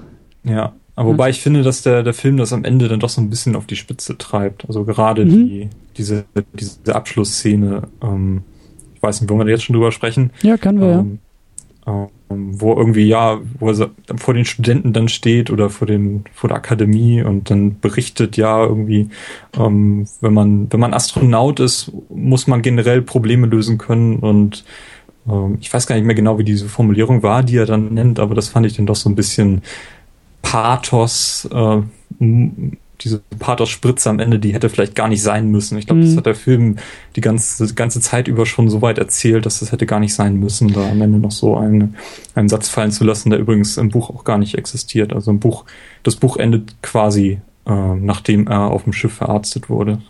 Mhm. diese Szene auf der Erde gibt es dort gar nicht. Obwohl ich die an sich ganz nett fand, aber das ähm, so als Take-Home-Message, die dann nochmal im Film irgendwie verbreitet wurde, das, das fand ich dann doch so ein bisschen zu viel des Guten. Stimmt, das war wirklich sehr deutlich, dass äh, der Protagonist sozusagen das, was er irgendwie vorher fast zweieinhalb Stunden lang einfach verkörpert hat, dann auch nochmal so direkt aussprechen muss mhm. äh, und damit eben da an sein, an sein Uni-Plenum richtet und damit auch an uns, das stimmt schon. Aber ich dachte, du meinst sogar noch, noch den Punkt davor, also diese ganze Rettungsaktion, ähm, also, dass du, dass du auf die anspielen willst, weil da muss ich halt sagen, ähm, hm, weiß ich auch nicht, ob mir das so gut gefallen hat. Also, das ist dann, ähm, es hat mich irgendwie dann doch ein bisschen zu sehr generell, also ohne das jetzt irgendwie als Kritik oder so, sind sehr, sehr viele Assoziationen mit anderen Filmen irgendwie äh, für mich aufgekommen. Wie schon erwähnt, so Castaway ist irgendwie da so ein, so ein filmisches Vorbild vielleicht in gewisser Weise. Ähm, Apollo 13 habe ich da irgendwie auch so ein bisschen äh, wiedererkannt, so dieses, ja, ne, so die Mondmission ist halt nicht schiefgelaufen, sondern die Mars-Mission. Ähm, aber ich habe auch eben oft an Gravity denken müssen. Ähm, zudem haben wir auch eine Episode im Archiv und da haben wir damals, Tamin und ich haben da beide ja ordentlich auf den Sack gekriegt, so von, von vom Publikum, ähm, weil Gravity hat uns beiden einfach nicht so sehr gefallen. Ähm, uh, Gravity uh, muss ich auch die Lanze brechen. Das ist ein Film, der für mich absolut nicht funktioniert. So abgesehen von der ersten halben Stunde oder so. Ähm, also mhm. ich weiß nicht, das ist, das driftet für mich dermaßen ins Unglaubwürdig und ab und lächerliche zum Schluss ab, dass, dass ich mit dem Film einfach so gar nichts anfangen kann. Und ähm, da hat mich auch überrascht, wie positiv der Film dann letztendlich doch aufgenommen wurde. Mhm. Und ähm. das war dann, also besonders hier das Ende von, von The Martian hat mich dann irgendwie auch fast zu sehr an das Ende von Gravity oder an die Elemente von Gravity, die du auch gerade erwähnt hast, so diese, diese unglaubwürdig oder dieses, diese, das ist so der Punkt. Also Gravity hatte manchmal in so manchen Elementen, hatte ich den Eindruck, das ist schon fast die eigene Parodie auf sich selbst, weil das, weil das so over the top irgendwie alles ist. Und ähm, natürlich war ich halt irgendwie auch skeptisch jetzt bei The Martian, weil der Weg halt bis zur finalen Rettungsmission mir so gut gefallen hat, dass ich dachte, okay, Gefahr besteht, dass halt irgendwie diese Rettungsmission für mich halt so unbefriedigend irgendwie vonstatten geht. Und sie war ja dann auch sehr waghalsig und sie war ja auch sehr grenzwertig irgendwie gemacht und so. Also die ist für mich so knapp über über, über so eine Grenze gesprungen. Also die Art und Weise, wie er denn da nachher noch eingefangen wird, fand ich dann doch ein bisschen, also hat mich dann doch ein bisschen zu sehr daran erinnert, wie Sandra Bullock in Gravity mit einem Feuerlöscher durchs Weltall ja. schwebt.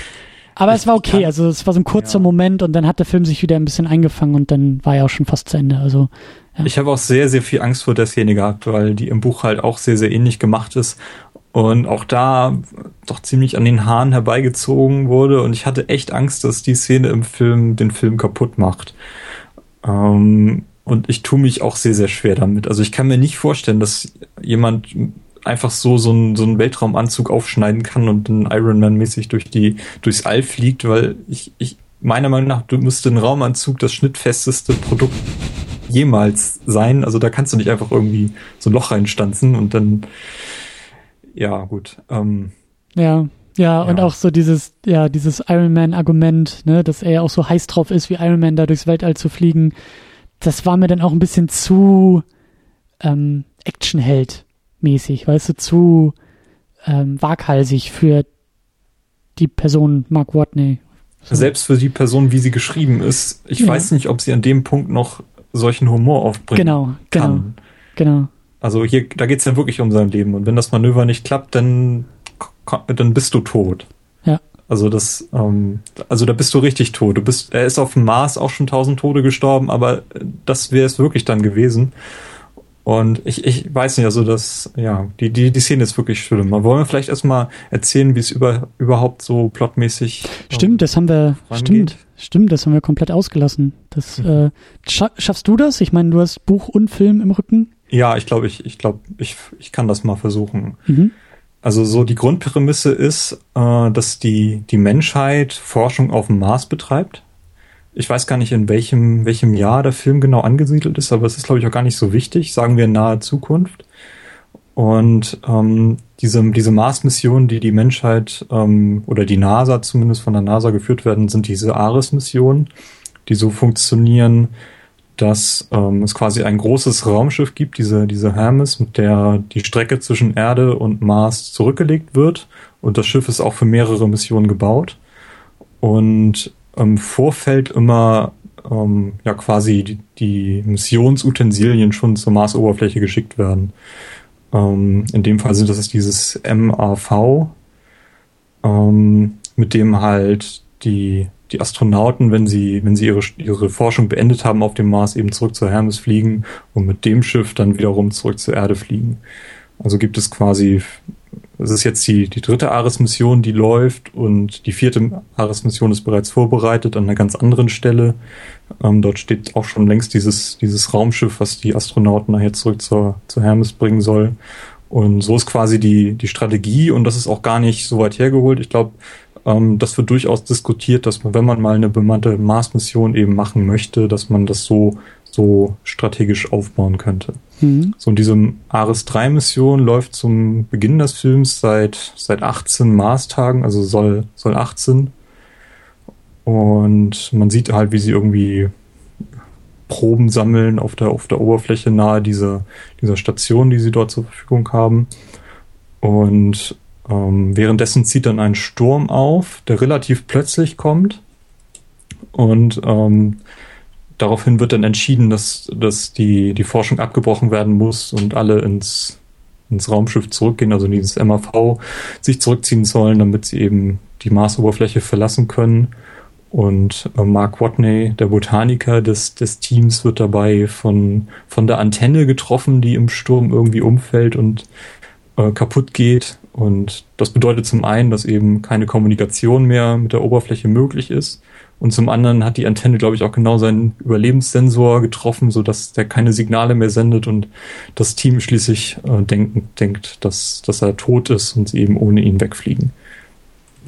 Und dann gibt es irgendwie so einen Schnitt auf die Erde und dort sehen wir dann, dass äh, der, der NASA Commander eben eine Pressekonferenz gibt und bekannt gibt, dass ähm, eben die Mission durch einen Sturm abgebrochen werden musste und dass Mark Watney für tot erklärt wird. Ja. Und wir sehen dann äh, in einer sehr langen Szene dann, ich glaube, der geht dann über eine halbe Stunde, wie Mark Watney dann erwacht und ähm, instinktiv merkt, ähm, in welcher Situation er sich befindet und sich erst verarztet. Äh, ja, ohne ein Wort zu sagen. Also wir sehen halt wirklich sehr, sehr lang, wie Tom Hanks mäßig sich dort selbst verarztet und so. Ähm, und dann schließlich, äh, ich glaube, nach, nach 30 Maßtagen irgendwann seine ersten Kartoffelsprösslinge zieht. Also er arrangiert ja. sich damit, ähm, redet auch zum Zuschauer über diese, diese Videologs, die er da führt. Ähm, also ja, gute halbe Stunde Survival, die wir dann auf dem ja, Kommunikation ähm, baut er dann schließlich zur Erde auf, indem er zum, zum, zur ersten Mars-Mission fährt, also diesem, diesem Mars-Rover von 1996, den es auch tatsächlich gegeben hat, den, den Sojourner. Ähm, was ich so ein bisschen äh, seltsam fand, ähm, wie das halt gezeigt wurde, weil wir eben äh, nicht aus seiner Perspektive sehen, was er da macht oder erfahren, sondern erst erfahren, als er den tatsächlich da ausgräbt. Ähm, was er eigentlich vorhat. Also er holt irgendwie den, den Mars Rover da mit seinem Mars-Vehikel ab und baut die Antenne so um, dass er, dass er mit der Erde chatten kann quasi. Mhm. Und ja, daraufhin beginnt dann auch die, die Erde zu koordinieren, ähm, was er jetzt zu tun hat, wie er sich sein, seine Nahrung einzuteilen hat und so. Ähm, ja, ich glaube, wir hatten schon gesagt, wie die Erde ihn halt, die Erde, auf der Erde halt festgestellt wird, dass da noch jemand ist, indem sie einfach Satellitenbilder sich anschauen und sehen, dass der, der Mars Rover umgeparkt wurde ähm, und da dadurch eben äh, das Wissen erlangen, dass Mark Watney noch am Leben ist. Und ja, daraufhin beginnen dann auch die Gedankenspiele. Wie kann man Mark Watney jetzt irgendwie helfen? Denn die nächste Ares-4-Mission ist zum einen über 3000 Kilometer entfernt, zum anderen erst in vier Jahren oder so geplant. Ähm, das wird er eigentlich gar nicht schaffen können. Also schicken sie erstmal so eine, so eine Rettungskapsel hoch, die allerdings ähm, scheitert. Also die Rakete stürzt ab, Stimmt, weil, ja. weil sich dort irgendwie, keine Ahnung, die äh, Lebensmittel so verschoben haben, dass die Rakete ins Schlingern gerät, weil sie eben sehr, sehr ähm, kurzfristig äh, geplant und vorbereitet wurde, weil eben keine Zeit da war. Und dann bieten dann aber zum Glück die Chinesen an, auszuhelfen, äh, weil sie irgendwie gerade eine Rakete parat haben, die geeignet wäre, um da vielleicht nochmal hinzufliegen. Und ähm, was aber tatsächlich dann passiert ist, dass ein, ein Manöver mit der, mit der Hermes eben vorbereitet wird. Also das, dass das Schiff, was ja noch längst noch lange unterwegs ist auf dem Weg zur Erde, eben nur um die Erde einmal rumfliegt und wieder zurück.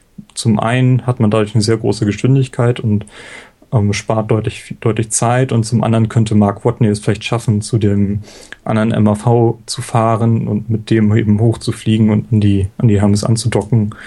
Und ähm, ja, das ist dann auch schließlich das, was gemacht wird. Also die Hermes nimmt dann an der Erde mit Hilfe der Rakete von den Chinesen so ein, so ein Care-Paket nochmal auf, fliegt zurück und ähm, dann wird Mark Watney, der in der Zeit über Monate eben auch zu diesem, zu dieser Rakete gefahren ist, äh, wird dann dort aufgenommen über ein ja etwas waghalsiges Manöver, sagen wir mal so.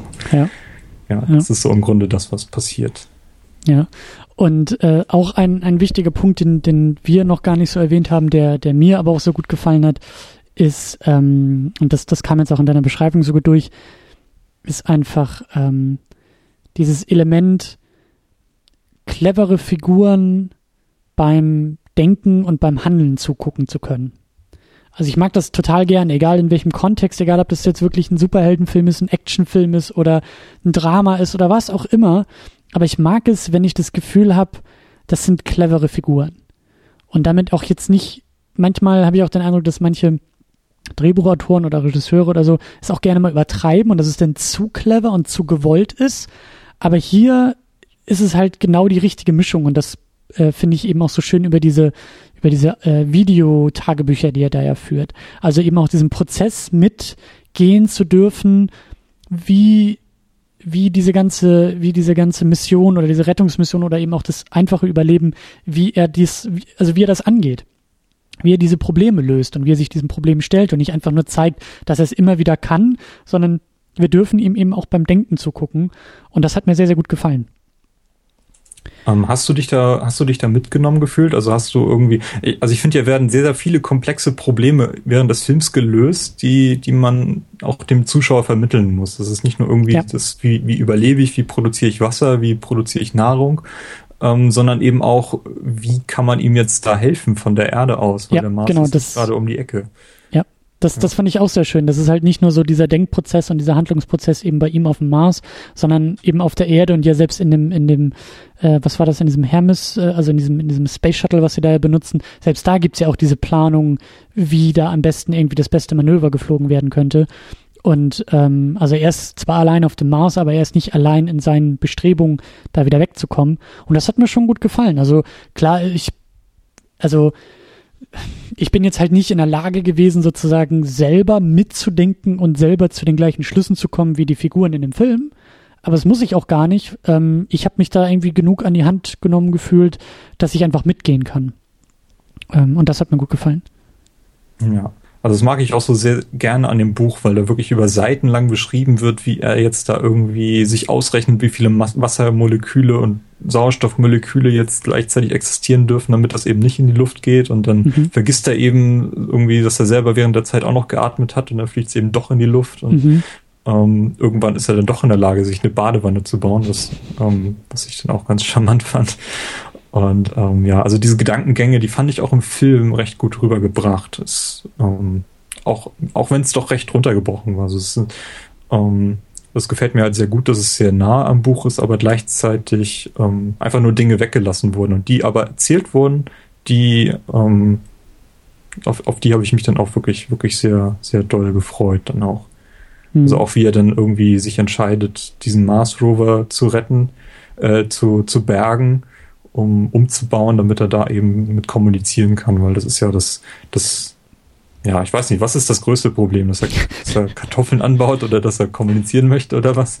Ähm, ja. nennen, nennen wir es mal ein, eines der entscheidenden Probleme. Eins der entscheidenden Probleme, genau. Ja, ja. Ähm, ja und ich finde das eben auch, ähm, also hier hat es auch gut gepasst, irgendwie ähm, das über diese Videotagebücher äh, zu lösen, weil das ist oft ähm, so um jetzt mal so ein bisschen technischer vielleicht zu werden, aber das ist ja dann eben oft auch ein Problem oder, oder eine Hürde für so einen Film, wenn eben die Figuren so einen massiven Informationsvorsprung oder Wissensvorsprung haben im Vergleich zum Publikum. Deswegen ist es, glaube ich, auch oft so schwer, dem Thema Wissenschaft oder Technik überhaupt gerecht werden zu können in dem Film. Deswegen gibt es eben auch oft, und das hast du ja hier auch bei dem NASA-Chef dann ja auch so ein bisschen bemerkt, ähm, auch immer diese, diese, es gibt ja immer diesen, diesen legendären Satz bei solchen Filmen, wo es dann immer heißt, äh, and now I need it in English, please oder sowas, ja, wenn dann halt irgendwie so Techno-Bubble losgeht und dann werden da irgendwelche Berechnungen und Statistiken und Graphen und das war ja bei Interstellar dieser, dieses berühmte Ding dann mit der, mit dem Blatt Papier und dem Kugelschreiber, ja, so dieses, ja, wie kann man jetzt irgendwie mehrere Dimensionen erklären, so dass jeder Zuschauer das versteht? Und das ist halt immer so eine Hürde, die solche Filme ja auch gehen müssen, ähm, eben wenn sie in, in diesen Sphären, in diesen Welten oder in diesen auch wissenschaftlichen Welten halt irgendwie spielen. Und das finde ich ja auch ganz gut gelöst über diese Videotagebücher, weil das hätte natürlich, also eigentlich ist es das, was du am meisten vermeiden willst, glaube ich, in so einem Film, eine Figur direkt in die Kamera reden zu lassen und dabei direkt zu erklären, was gerade los ist, was das Problem ist und wie das Problem zu lösen ist. Aber hier funktioniert das halt eben über diesen Umweg des Videotagebuchs und eben ja, es unterstützt auch diese Leichtfüßigkeit und es lässt uns eben auch mit, nicht vielleicht aktiv mitdenken, aber zumindest mitgehen bei der ganzen Sache. Und das hat mir eben auch sehr, sehr gut gefallen. Ja, ich glaube, das wird auch ähm, so erklärt, also warum, was seine Motivation dahinter ist. Also er will sich das, glaube ich, gar nicht selber anhören, aber er möchte, möchte halt irgendwie der Nachwelt, die vielleicht irgendwann kommt, um seine eventuelle Leiche abzuholen, äh, mitteilen, ähm, wie er dort eben überlebt hat und was er getan hat, um vielleicht doch noch Hoffnung zu schöpfen. Ja. Also das finde ich schon auf jeden Fall eine gute Idee und ähm, ich kann mir durchaus vorstellen, dass solche Videologs bei solchen Missionen noch geführt würden. Vielleicht auch einfach, um die, die Crew bei Laune zu halten oder so. Und ich glaube auch ganz stark, dass das einfach beim Denken hilft. Also in dem Moment, gerade wenn du da irgendwie alleine, das war ja auch so das Ding, weswegen, äh, ähm, ich weiß nicht, irgendwie komme ich immer wieder zu Castaway, aber als äh, Tom Hanks sich doch Dan Wilson da irgendwie zusammengebastelt hat, mhm. ähm, es hilft halt einfach irgendwie auch diese, die, also diesen, es ist zwar kein, kein direkter Austausch, aber du willst kommunizieren, wenn du da irgendwie alleine festsitzt. Das glaube ich halt äh, stark. Und das ist halt eben auch eine Möglichkeit, natürlich nur mit sich selbst zu kommunizieren, aber das Ganze halt irgendwie so nach außen zu richten und sich dabei, also das war ja, glaube ich, dann auch der Vorteil sozusagen für, für Mark Watney, er kann sich ja selber beim Denken zuhören. So, und das, das ist ja auch gerade dann der Prozess, den er dann eben so nach außen kehren kann und dann, um dann eben weiterzumachen und dann dadurch äh, äh, ja, mitzudenken, mit sich selber zu denken sozusagen. Ja, ich habe mir auch irgendwie vorgestellt, ähm, es gibt ja diese eine Szene, wo relativ am Ende, wo man ihn nochmal bei seinen Vorbereitungen für seine große Fahrt sieht.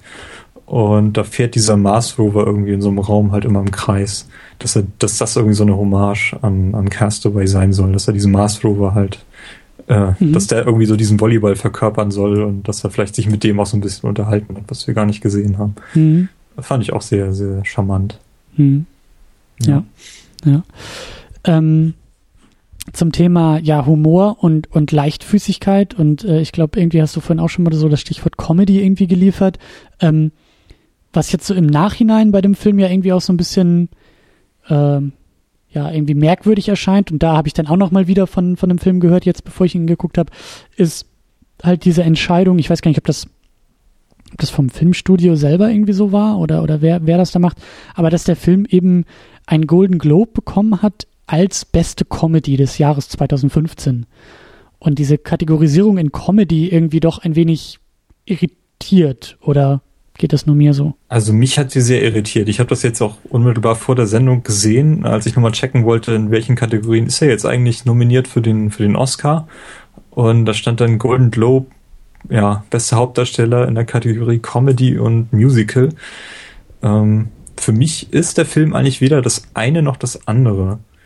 Ähm, also es ist Humor drin, mhm. also nicht nur bei ihm, sondern gerade auch auf der, auf, auf der, auf der Erde finde ich einige Figuren noch ziemlich stark überzeichnet, gerade diesen, diesen verrückten Physiker oder oh, was ist das, Orbitalphysiker, der dann sich da dieses Flyby-Manöver Donald Glover, äh, überlegt ja, hat. Ja. Mhm. Ähm, also, oder auch diese, diese Elrond-Szene, äh, da wusste ich auch nicht so richtig, wie ich das einordnen soll. Ist das schon Comedy oder ist das einfach noch, um dem, dem Zuschauer jetzt charmant irgendwie mitzuteilen, was, was jetzt Sache ist? Ja. Ähm, aber Comedy ist das für mich definitiv nicht. Also unter Comedy verstehe ich persönlich, ähm, keine Ahnung, Serien, wo im Hintergrund irgendwie gelacht und geklatscht wird. Mhm. Ähm, aber ich weiß nicht, Big Bang Theory ist Comedy, aber das hier ist für mich keine Comedy. Mhm.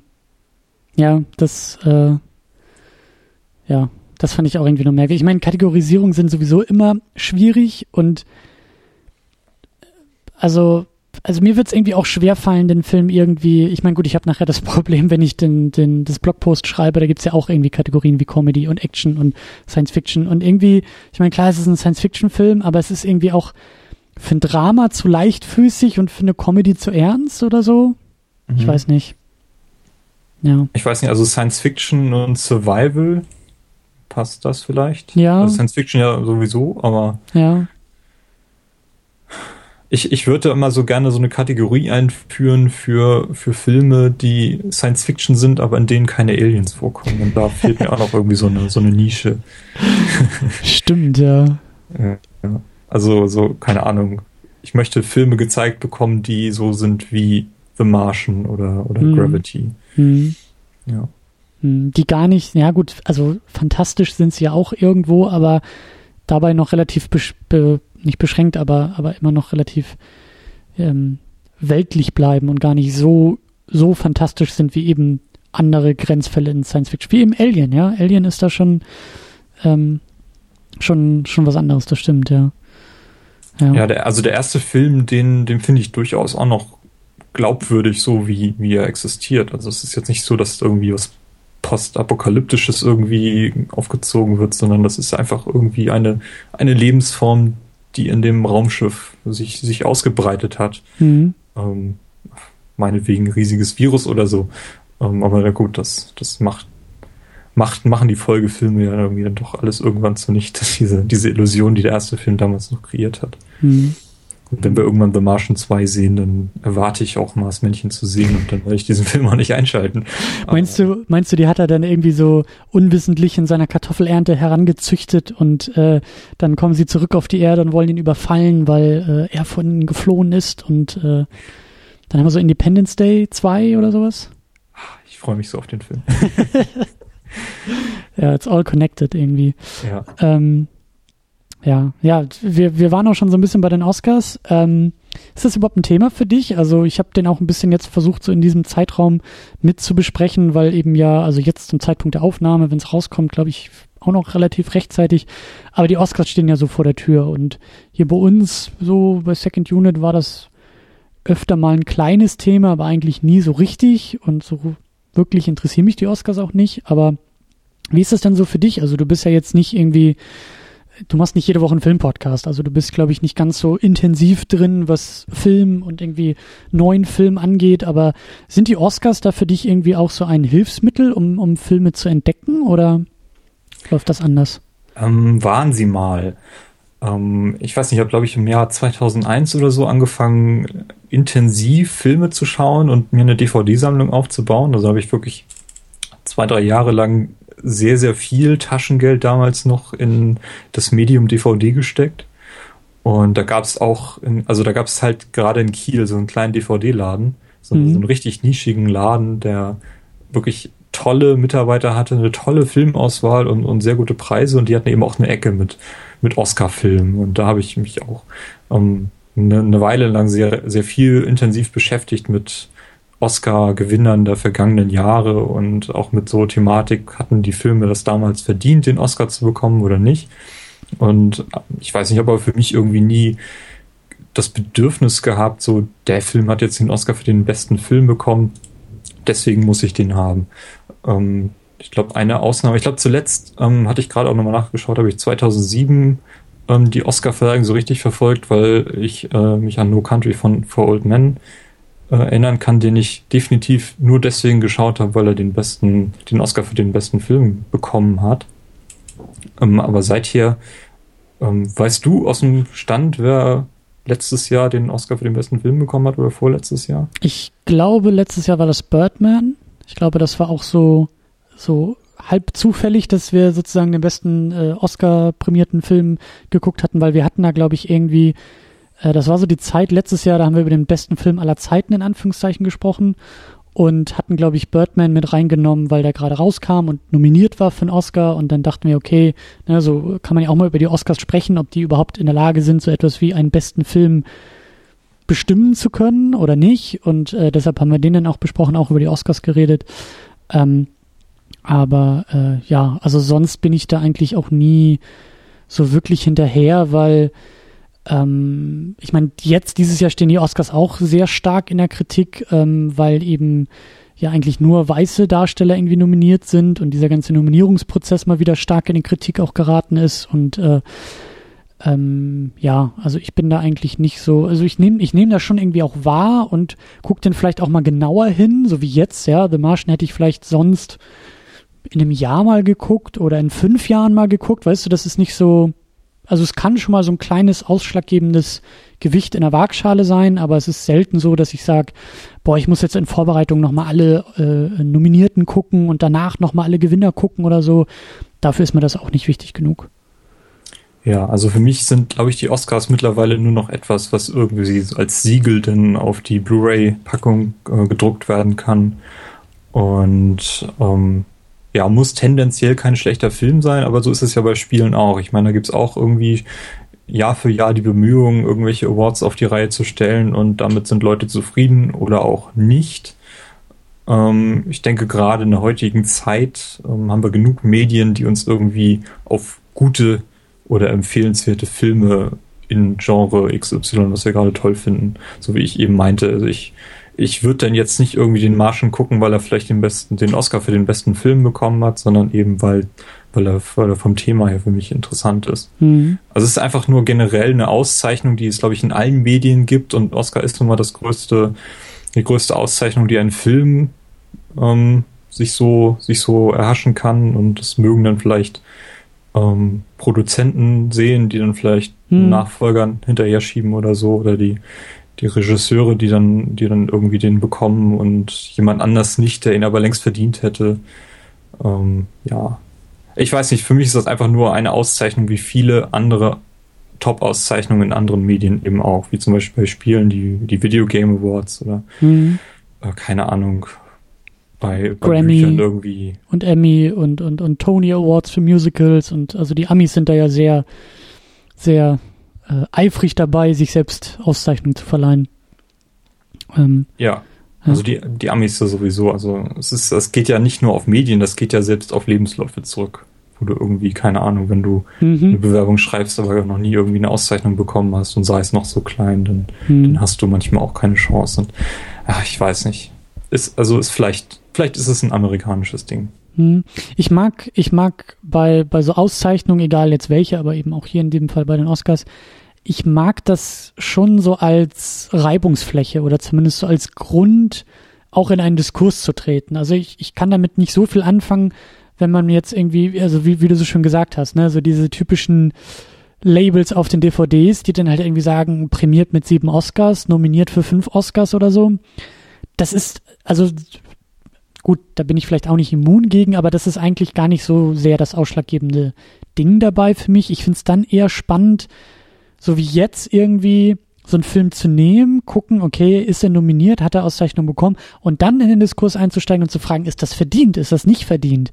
Ähm, so wie jetzt diese Diskussion, ja, dann wird irgendwie gesagt, das ist die beste Komödie des Jahres. Ist das überhaupt eine Komödie? Kann man das so machen? War äh, ähm, äh, Matt Damon tatsächlich der beste Darsteller in einer Komödie in diesem Jahr. Und dann fängst du halt an zu streiten und zu diskutieren und nimmst das so ein bisschen als, ja, Ausgangspunkt für diese Diskussion. Und das ist, äh, damit kann ich dann schon eher was anfangen, als jetzt irgendwie, weißt du, wie so ein, wie so ein, wie so ein äh, Quartettspiel, weißt du, wo du die Karten auf den Tisch legst und sagst, okay, mein Film hat fünf Oscars, dein Film hat sechs Oscars, das heißt, dein Film ist besser als meiner. So, das ist, das finde ich albern, das finde ich Quatsch. Ja. Also mich interessiert dieser Glamour-Faktor dahinter auch überhaupt gar nicht. Mhm. Also ich habe mir definitiv noch nie eine Oscar-Verleihung angesehen. Ähm, das liegt vielleicht zum Hauptgrund auch deswegen, weil er wirklich zu einer unwirtschaftlichen Zeit äh, hier in Deutschland halt ausgestrahlt wird. Aber mich interessiert halt auch nicht, ähm, ob da irgendjemand auf die Bühne gestolpert ist oder ja, ja. Namen falsch vorgelesen hat. Das und wer welches Kleid anhatte und ja, genau. Äh, das sehe ich dann immer bei meinen Eltern in irgendwelchen Frauenzeitschriften. Ja, das war schon spannend, als ich da letztes Jahr in LA eben war in Hollywood so. Da habe ich mir dann da auch so eine so eine Führung da durch dieses, äh, ich glaube, Dolby Theater ist das mittlerweile. Ähm, und dann sind wir da halt auch durch, auch so die, die Wege und Gänge und so ein bisschen die Abläufe der Oscarverleihung. Es war schon nett, da irgendwie auch mal reinzugucken. Aber ähm, auch wie du gerade gesagt hast, einfach mal dann das Ganze auch zu machen und auch da am Hollywood Boulevard unterwegs zu sein, wenn halt dieser ganze Glamour einfach mal nicht da ist, ja, wenn es halt nicht die Oscar-Season ist, wenn halt irgendwie nicht drei Tage vorher da die komplette Straße abgeriegelt wird und irgendwie sämtlicher äh, sämtliches äh, sämtliches Elend und und sämtlicher Schmutz von den Straßen irgendwie gefegt wird und äh, dann eben so diese Glamour-Schicht äh, draufgetan wird, der rote Teppich ausgerollt wird und gesagt, und gesagt wird, guck mal, wie toll und wie glamourös das alles ist, weil in Wirklichkeit ist es halt wirklich, also Hollywood Boulevard ist eine Touristenfalle, äh, Obdachlose schlafen da irgendwie direkt auf dem, auf den, auf dem Walk of Fame und du läufst da durch und bist erstmal total, ja, verwirrt eigentlich als Tourist, weil du denkst, wo ist jetzt dieser Glamour? Was ist hier los? Ich kenne die Oscar-Verleihung, wie du sagst, ich kenne die, die Fotos und die Bilder aber in Wirklichkeit ist das halt so drei Tage im Jahr und dann ist es halt äh, komplett anders. Und das ist irgendwie schon, ich weiß nicht, das, das siehst du halt nicht in der Oscarverleihung. Da, da, da wird auch nicht so sehr drüber geredet. Und ähm, ja, das macht es irgendwie auch noch so ein bisschen merkwürdiger, glaube ich, irgendwie dann auch so die Oscars ernst zu nehmen. Aber ja. Ah, ich weiß nicht, hat, ähm, hat der Film den, den Oscar verdient. Ich meine, er ist jetzt, glaube ich, in sieben Kategorien nominiert. Mhm. Ähm, unter anderem natürlich äh, Best Picture. Mhm. Und von den Filmen, die dort aufgezeichnet sind, habe ich sogar drei, glaube ich, gesehen. The Revenant, The Martian und Mad Max. Mhm. Ähm, ich weiß nicht, wie ich da urteilen würde. Für mich waren alle okay. Also The Revenant fand ich nicht ganz so, so bedeutend. Mad Max, ähm, ja, großartiger Film. Ähm, The Martian hätte es aber auch verdient. Ähm, beide, beide Filme würden bei mir fünf von fünf Sternen oder so bekommen. Ähm, das reicht mir vielleicht schon als, als äh, Auswahlkriterium. ja. Nee, ist schwierig die Frage. Ähm, ja. Also, ich, ich, muss das ja zum Glück nicht entscheiden. Nee, das müssen wir hier auch zum Glück nicht entscheiden, aber ich finde, ähm, um, um, um das vielleicht sozusagen noch ein bisschen zu verallgemeinern, ähm, es ist zumindest schön, finde ich, mit anzusehen, dass auch dieser Film so so ähm, ja großzügig und wohlwollend auch rezipiert wird. Also ich glaube, der der der war in der Kinokasse relativ erfolgreich. Ähm, die Kritiker sind, glaube ich, auch, auch äh, positiv dem eingestimmt. Jetzt hat er die Nominierung für den Oscar, egal ob er jetzt irgendwie einen oder gar keinen oder alle kriegt.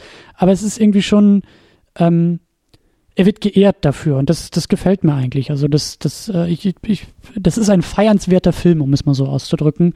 Und ich mag eigentlich auch, wofür er steht. Ich mag, dass er ähm, ja diese, dieses, was wir schon gesagt haben, dieses leichtfüßige, diese Art von Science Fiction äh, mag ich sehr, sehr gerne und ich habe das Gefühl, dass wir sie viele, viele Jahre halt nicht bekommen haben, weil oftmals eher diese dystopischen, düsteren, ähm, ja, irgendwie negativen oder, oder, oder kritischen Auseinandersetzungen mit Science Fiction und mit Zukunft und mit Weltraum und so, dass die so ein bisschen in der Überhand waren.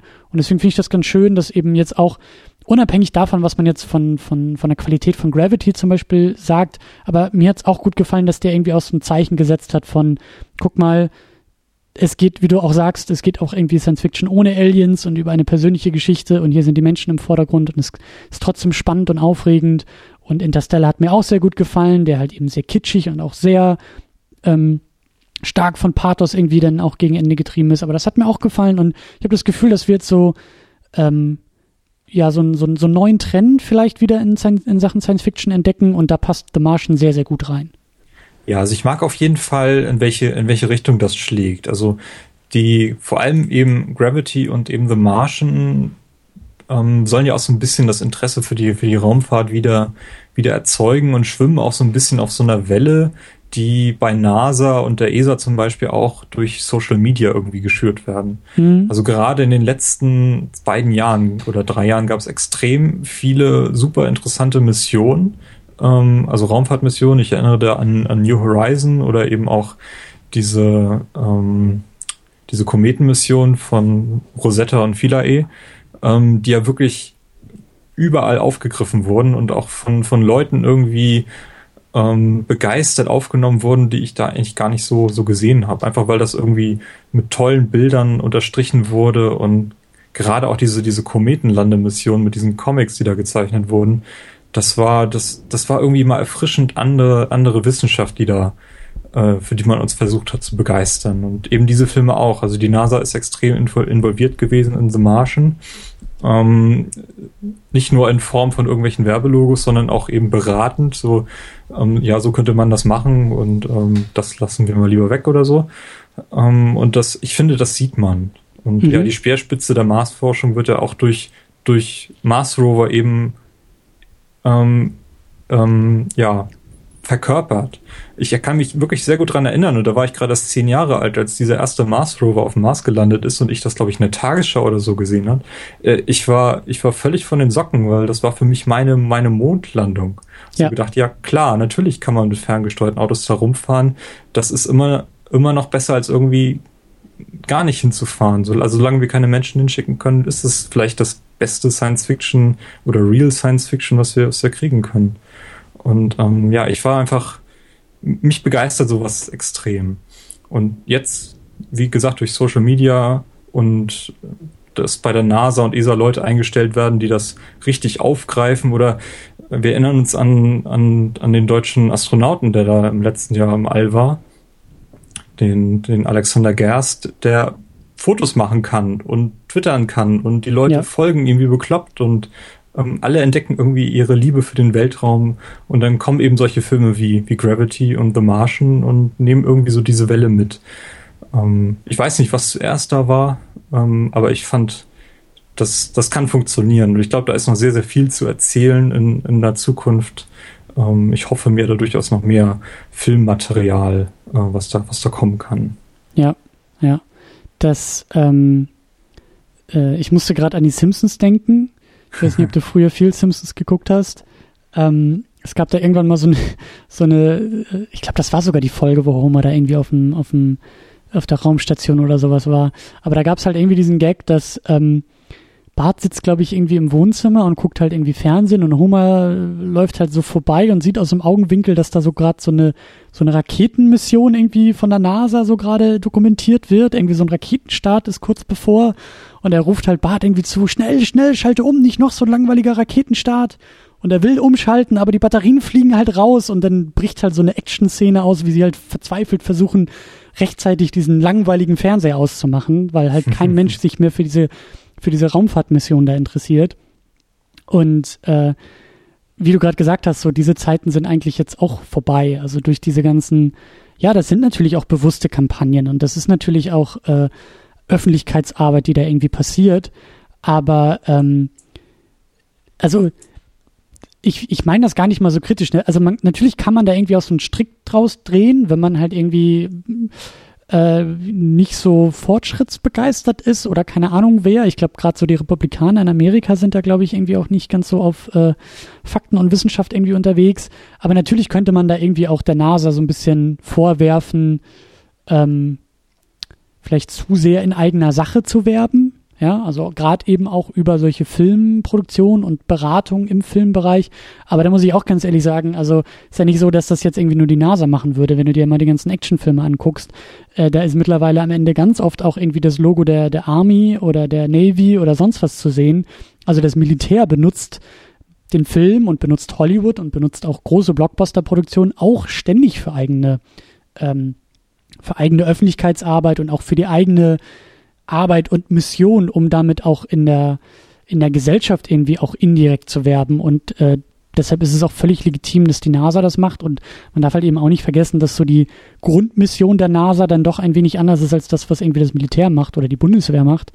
Und ähm, da, also da, da kann ich auch sehr gut mit leben und äh, finde das auch, finde das auch nur konsequent. Also das wäre halt irgendwie irgendwie auch, auch fatal, wenn sie es nicht machen würden, eben weil es ja auch öffentliche Gelder sind, weil es Steuergelder sind, die eben hier für die ESA benutzt werden oder eben da drüben für die NASA. Und natürlich sollten die auch diesen Rückkanal zur Bevölkerung wieder schaffen. Und heutzutage geht das halt über Social Media oder eben auch über solche großen Filmproduktionen oder ja, generell einfach wieder ein, ein, ein Spaß gerade an der Raumfahrt zu vermitteln. Gerade wie du ja auch gesagt hast, uns fehlt irgendwo ja auch diese Mondlandung. Uns fehlt eigentlich dieses generationsprägende Raumfahrtereignis, was, ja. glaube ich, auf für die nächsten Generationen noch, noch äh, Nachfolger inspiriert und, und Kinder zu Astronauten werden lässt. Und ähm, da muss es dann halt irgendwie auch gute Öffentlichkeitsarbeit sein. Also meine Großeltern haben mir erzählt, wie sie die Mondlandung verfolgt haben. Das ist Näher bin ich nicht rangekommen. Außer eben über, über Medien, ja. ja. Man darf auch nicht vergessen, dass Filme wie Gravity oder The Martian häufig deutlich teurer sein können als so manche Raumfahrtmission. Ja. Ähm, also in solchen, solchen Dimensionen bewegen wir uns mittlerweile. Und, äh, Raumfahrt ist teuer, aber sie ist ähm, nur ein Bruchteil des Geldes, was, keine Ahnung, in irgendwelche Kriege reingesteckt wird. Und ähm, wenn mit irgendwelchen fadenscheinigen Ausreden Gelder gekürzt werden bei der NASA, die ja im Moment immer noch nicht in der Lage ist, selbst äh, Menschen zur ISS zu schießen, sondern die sind immer noch auf die, auf die russische Technik angewiesen, ja. dann ja, da, da befinden wir uns gerade. Ich sehe es auch auf der anderen Seite aber auch positiv, ähm, was da gerade passiert. Also werden Raketen entwickelt, die wiederverwertet werden können, die nach dem Start äh, wieder landen können und solche, solche Geschichten. Also im Moment ist da relativ viel, viel Aufruhr gerade in, in, in der Weltraumtechnik und ich glaube, da kann noch sehr, sehr viel eben auch in Film und äh, Fernsehen aufgegriffen werden, was ja. wir noch gar nicht gesehen haben. Und, und ja. vor allen Dingen ist auch, ist, ist auch eine ganze Menge im privaten Bereich ja jetzt gerade im, im Entstehen. Also diese SpaceX-Geschichte da von Elon Musk ist ja auch ein privates Unternehmen, was sich halt auf die Fahne geschrieben hat, genau das zu ermöglichen, diese wiederverwertbaren Raketen zu, zu bauen, äh, weil eben die NASA da ja das Space Shuttle Programm ja beendet hat und eben keine eigenen wiederverwertbaren äh, äh, Transportmittel für den Weltraum mehr besitzt und äh, ja, da geht, ja, ich glaub, da geht gerade das, das Space Shuttle Projekt an sich hat die Raumfahrt nicht wirklich äh, großartig vorangebracht, weil die NASA da so viel Geld reingebuttert hat, um eben mhm. diese Space Shuttles am Laufen zu halten. Äh, Geld, was normalerweise hätte in neue Raketentechnik gesteckt werden sollen. Ich meine, die Raketen, die jetzt gebaut werden, die basieren immer noch auf Technik aus den 60ern und ähm, ja, irgendwo ist da auch was, was stehen geblieben. Aber auf der anderen Seite gibt es dann eben solche Missionen wie New Horizons, die erstaunliche Bilder vom Pluto ähm, hervorbringen, mit denen niemand gerechnet hätte, die, die wirklich unsere Fantasie auch anregen. Wie kann denn diese Oberfläche so entstanden sein? Und ähm, ja, wer, wer sich dafür interessiert, da gibt es genug Anlaufquellen und man kann sich auch diese Fotos alle extrem hochauflösend runterladen. Ähm, also ja. wenn ihr noch nicht genug von The Martian habt, äh, die NASA ist euer Freund. ja. ja. Ein anderes Thema, was, was mir noch irgendwie so aufgefallen ist, ist hier, wie ähm, behandelt wurde, wie äh, die USA und China miteinander ja. interagieren. Und ich finde generell in Science Fiction finde ich es immer sehr, sehr faszinierend, wie so diese Konflikte, die wir eigentlich innerhalb der Menschheit haben, in Science Fiction eigentlich nie existieren. Wenn ich mir zum Beispiel, gut, ist jetzt ein Videospiel, aber Mass Effect ansehe, wo es ja auch darum geht, dass die Menschheit Kontakt zu anderen Lebensformen eben geknüpft hat, da tritt die Menschheit als Menschheit auf und also als Einheit. Ja. Ähm, und hier ist es eben so, derart verkörpert ja die chinesische Raumfahrtagentur hat gerade zufällig eine Rakete stehen. Ähm, würde sie sie tatsächlich in so einem Fall den USA zur Verfügung stellen, um einen Menschen auf dem Mars zu helfen? Ähm, ich finde es einigermaßen okay erzählt, wie es hier in, in The Martian passiert, weil man ja auch am Ende sieht, als die Ares 4 Mission dann tatsächlich gestartet wird, dass da glaube ich ein oder zwei chinesische ähm, Kosmonauten äh, mit drin sitzen. Also die haben dann wahrscheinlich diesen, diesen Tausch gemacht. Ihr dürft die Rakete haben, wir möchten dafür zwei Plätze auf eurer nächsten Mission haben. Ähm, so finde ich zu, da zumindest einen plausiblen Abschluss. Aber man darf tatsächlich anzweifeln, ob sowas ähm, in, zumindest in der Gegenwart heute stattfinden würde. Was aber in der Gegenwart stattfindet und unter Umständen auch, wenn nicht vielleicht sogar der Hauptgrund war, das so zu machen, ist natürlich die Tatsache, dass eben Hollywood sehr, sehr gerne auch in China mittlerweile Filme rausbringt.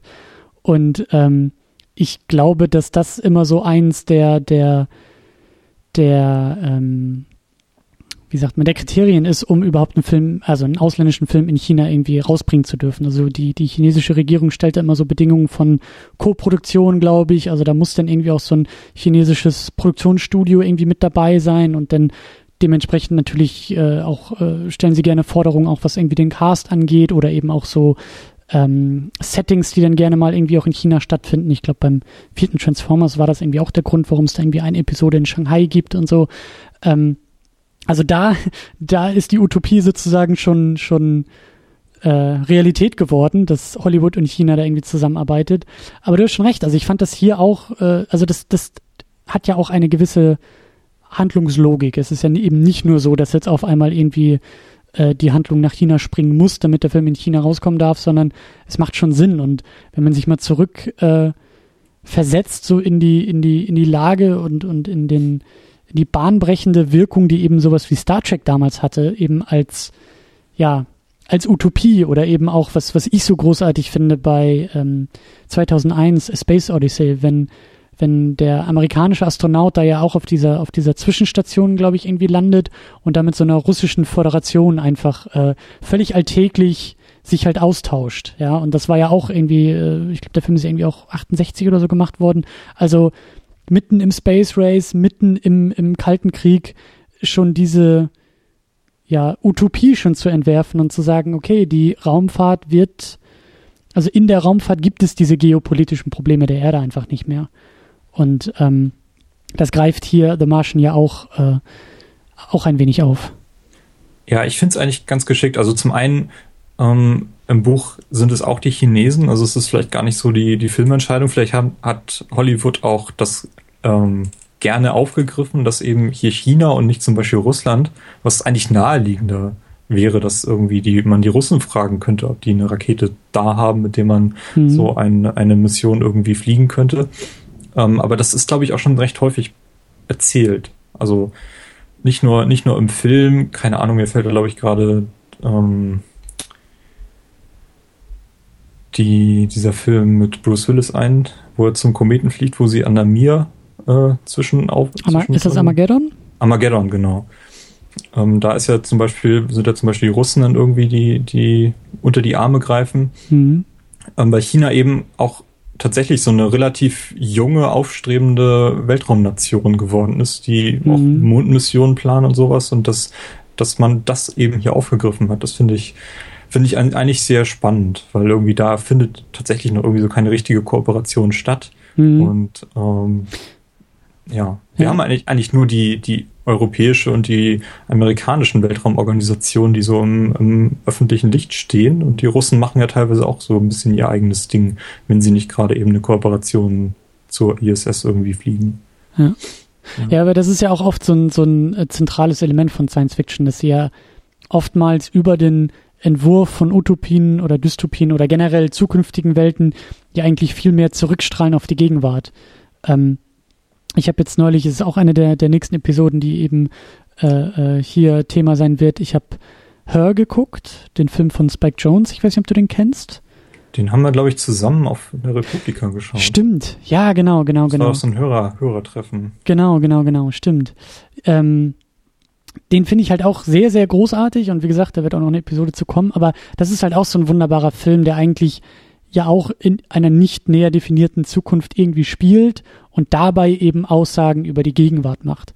Und genauso ist es hier bei The Martian ja auch der Fall. Also diese, also das ist ja eigentlich schon fast, fast, ähm, würde ich sagen, so dass das tiefer liegende äh, Thema des Filmes ist halt diese Begeisterung für Wissenschaft und für Raumfahrt. Und natürlich ist das eine Aussage über die Gegenwart, weil die je nachdem, wie man eingestellt ist, entweder kann man sagen, sie fehlt halt viel zu sehr, oder wie du gerade so schön auch über diese anderen Kampagnen und Filme gesagt hast, so sie, sie, sie gewinnt vielleicht gerade erst wieder an Fahrt, aber das ist, glaube ich, so das, was The Martian im Kern vielleicht am, am, am stärksten erzählen will, die Begeisterung für Raumfahrt und Wissenschaft. Und ähm, ja, und wie gesagt, damit eben so über den Umweg der Zukunft eigentlich viel mehr über die Gegenwart aussah, als jeder Film, der jetzt in der Gegenwart spielt oder aus der Gegenwart entsteht, äh, es tun könnte. Ähm, ich könnte an dieser Stelle vielleicht noch das ein oder andere vergleichbare Werk empfehlen. Mhm. Ähm, also wer jetzt irgendwie neugierig geworden ist, äh, ich weiß nicht, Filmfans kann ich da gar nicht so viel erzählen, aber Filme, die mir irgendwie im Vergleich mit The Martian einfallen, die auch so diese, diese Begeisterung für die, für die Raumfahrt äh, wecken sollen. Ähm, das ist ja, also die jüngsten Beispiele sind natürlich Gravity und Interstellar, die ich, naja, beide nicht so klasse finde, aber die zumindest in sich versuchen, irgendwie ein, ein Bild der Wissenschaft zu zeigen und dem Zuschauer auch zu vermitteln. Ähm, ich glaube, das, das großartigste Beispiel ist für mich immer noch Sunshine. Mhm. Ähm, hast du den mal gesehen? Mhm, das ist auch schon länger her, ja. Ja. Ähm, also wo die, die Sonne irgendwie anfängt zu erlischen und die, die Menschheit die Idee bekommen hat, sämtliches nukleares Material dorthin zu fliegen, um sie wieder anzuzünden. Ist eigentlich total bekloppter Plot, aber ähm, das wird in sich, ähm, das, was dort aufgespannt wird, dieses, dieses Universum, das funktioniert in sich und diese Konflikte, die dann an Bord entstehen, ähm, ist ja auch, glaube ich, ein Schiff dann irgendwie verloren gegangen und sie schicken eine zweite Mission, die man als Zuschauer verfolgt und äh, das funktioniert alles wunderbar und deswegen finde ich diesen Film so groß, auch eben ein Science-Fiction-Film ohne, ohne Aliens mhm. Und ähm, ja, deswegen mag ich den eigentlich ganz gerne.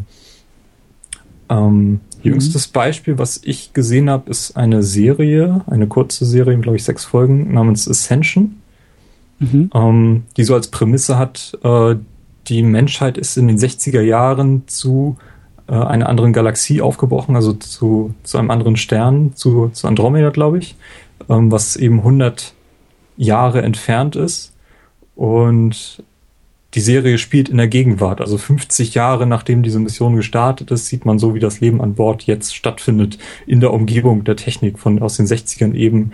Aber dort lebt jetzt schon die cool. zweite und dritte Generation. Das ist eigentlich totale, total klasse Idee. Ähm, äh, ja, habe ich auch mit, mit großer Begeisterung äh, verfolgt, diese Serie. Ähm, ich glaube, Moon habt ihr auch schon mal eine Sendung gehabt, oder? Nee, wir haben ihn, glaube ich, öfter erwähnt. Tamino war nie so ein großer Fan davon und ich, äh, ich mag den eigentlich sehr, sehr gerne, aber ich habe den auch einmal vor Jahren gesehen, habe ihn gut in Erinnerung. Ich habe ihn auch ganz gut in Erinnerung. Ist bei mir auch schon ein bisschen länger her, dass ich den gesehen habe, aber ähm, ich glaube, da ist so die Grundprämisse, dass eben auf dem Mond eine Station gebaut wurde, mit der auf der Ressourcen abgebaut werden, also irgendwelche seltenen Metalle oder sowas. Und ähm, ja, man folgt eben diesem einen Menschen, der da, der da dort das, äh, das Geschehen überwacht und dann wird natürlich auch irgendwie so ein ja, bisschen, bisschen was versponnen darum. Äh, Finde ich auch sehr, sehr großartig. Und wenn wir mal ganz äh, klassisch bleiben, natürlich Apollo 13 ähm, mhm. hat mittlerweile extrem schlechte äh, Digitaleffekte, also die sind wirklich ganz schlecht gealtert. Äh, aber an sich funktioniert der Film und erzählt ja auch eine sehr, sehr ähnliche Geschichte, natürlich die, in dem Fall auf einer, auf einer wahren Geschichte basierend, ähm, wie es eben, wie eben Apollo 13 gerettet wurde. Und äh, darunter rum hat Steven Spielberg dann zusammen mit Tom Hanks noch die, diese HBO-Serie From the Earth to the Moon gedreht, äh, wo quasi die anderen Apollo-Missionen und der, der Werdegang der, von Apollo generell nochmal verfilmt worden. In zehn Folgen sind das, glaube ich. Mhm. Also das kann man sich auch ganz gerne mal anschauen. Das sind so, so die Werke, die mir im Vergleich oder wo ich, wo ich The Martian einordnen würde für Leute, die eben ja, Science Fiction im Sonnensystem irgendwie erleben wollen. Bist du eigentlich äh, Fan von Star Trek? Ähm, ich, die einzige Serie von Star Trek, die ich gesehen habe, ist Voyager, aber ich kann mich da auch nicht mehr so richtig an, an viele Details erinnern. Weil ich habe jetzt gerade so, so mitgedacht bei dieser, bei diesem, bei diesen Empfehlungen, die du gerade aussprichst und so bei dieser Art von, von optimistischer Science Fiction, so bei der wir jetzt ja irgendwie angekommen sind. Und da habe ich mich gerade selber drüber gewundert, dass eben, also wir haben zwar ein Reboot von Star Trek, ja, wir haben ja jetzt wieder so ein neues Filmfranchise irgendwie davon, aber man könnte das ja eigentlich gar nicht so richtig dazu zählen. Und so, ich weiß nicht viel von Star Trek, aber mein Eindruck war immer, dass es eigentlich genau diese Art von Science Fiction immer sein sollte. Dieses, was du auch gerade so mit diesen anderen Serien geschildert hast, so dieses, dieses, ähm, ja, zukunftsoptimistische, was wäre, wenn und irgendwie auch begeistern für Wissenschaft und für Raumfahrt und jetzt ist es halt eigentlich nur noch so ein Blockbuster, der irgendwie ordentlich auf die Fresse haut, aber wirklich nicht mehr viel so mit dieser Art von Science Fiction zu tun hat. Ähm, wo du gerade Star Trek erwähnst, es gibt da den einen Film, ich glaube, das ist der siebte, der erste Kontakt, mhm. äh, der mhm. so die Geschichte ich glaub, der erzählt. Achte ist das, ja. Oder der achte, wo, wie die Menschheit äh, überhaupt quasi die Warp-Technologie entdeckt hat. Und ich glaube, das ist auch mein Lieblingsfilm aus, aus der Reihe. Ähm, aber die Serie habe ich tatsächlich nie so richtig verfolgt, bis auf, bis auf Voyager, aber auch das nur in vereinzelten Folgen, wenn sie mal im, auf Sat 1 oder so liefen. Mhm. Damals ist lange her. Ich habe also ich habe mir mal vor zwei drei Jahren alle Star Trek Filme geholt, aber ich bin bis nicht über den ersten rausgekommen irgendwie. Ähm, aber das heißt nicht, dass ich Star Trek schlecht finde. Ich mag vor allem dort die Prämisse, dass sie sich auch sehr viel Mühe geben, irgendwie ähm, zumindest sich überlegt zu haben, wie man das umsetzen könnte. Also wie, wie man irgendwie, keine Ahnung, große Distanzen im All überwindet, eben durch diesen Warp-Antrieb zum Beispiel, der ja auch ähm, zumindest einigermaßen plausibel erklärt wird. Mhm. Ähm, ganz im Gegensatz zu, zu Star Wars, wo ich mhm. immer noch keine Erklärung gesehen habe, wie so ein Lichtschwert funktionieren soll oder sowas. Da musst du wahrscheinlich irgendwelche Wikipedia-Seiten studieren, aber stimmt schon, ja. Also ja, aber Star Trek ist tatsächlich, glaube ich, aus Nerd-Perspektive die, die glaubwürdigere Serie oder ja. die glaubwürdigste Science-Fiction-Serie, die es so gibt. Ja. Ja, ja wir sind äh, in unseren Space-Anzügen in der Schwerelosigkeit ein bisschen weggedriftet vom, äh, vom Marsianer, aber das ist ja auch nicht schlimm.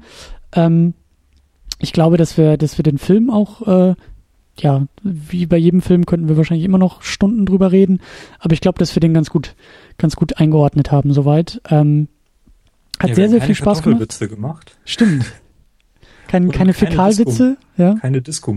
Witze, genau. Stimmt, ja. Ja. Stimmt, ja, die Musik, ja. Da, da musste ich an Guardians of the Galaxy ein bisschen denken. Das war so, ich weiß nicht, hast du den mal gesehen?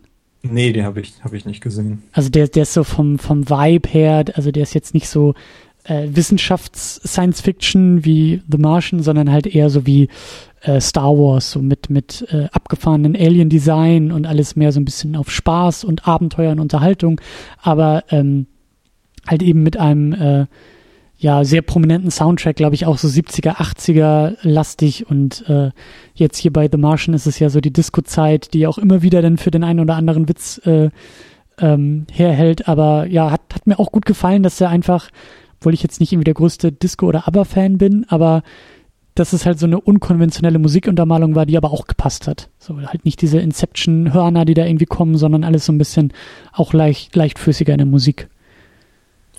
Ja, weiß nicht, ich fand es vor allem klasse gemacht, wie das eben eingebaut wurde. Das eben die einzige Musik, die er da irgendwo finden konnte, eben die Musik von, ich weiß gar nicht, von wem er die dann genommen hat, äh, auf, den, auf den irgendeinem Rechner gefunden hat. Ich glaube, vom Commander ist, war das. Vom, vom Commander, dass es die einzige Musik ist, die er eben hören kann und ähm, ja, genauso leidet wie wir dann letztendlich. Ja. Ich finde ich finde das wirklich fantastisch, fantastisch eingebaut. Ansonsten ist mir der Soundtrack noch in einer Szene aufgefallen, wo er tatsächlich dann diese Kartoffeln pflanzt. Da inszeniert sie ihn so für, für ein paar Sekunden lang tatsächlich wie so eine Art Superbotaniker, also so ein, mhm. so ein mhm. Superheld.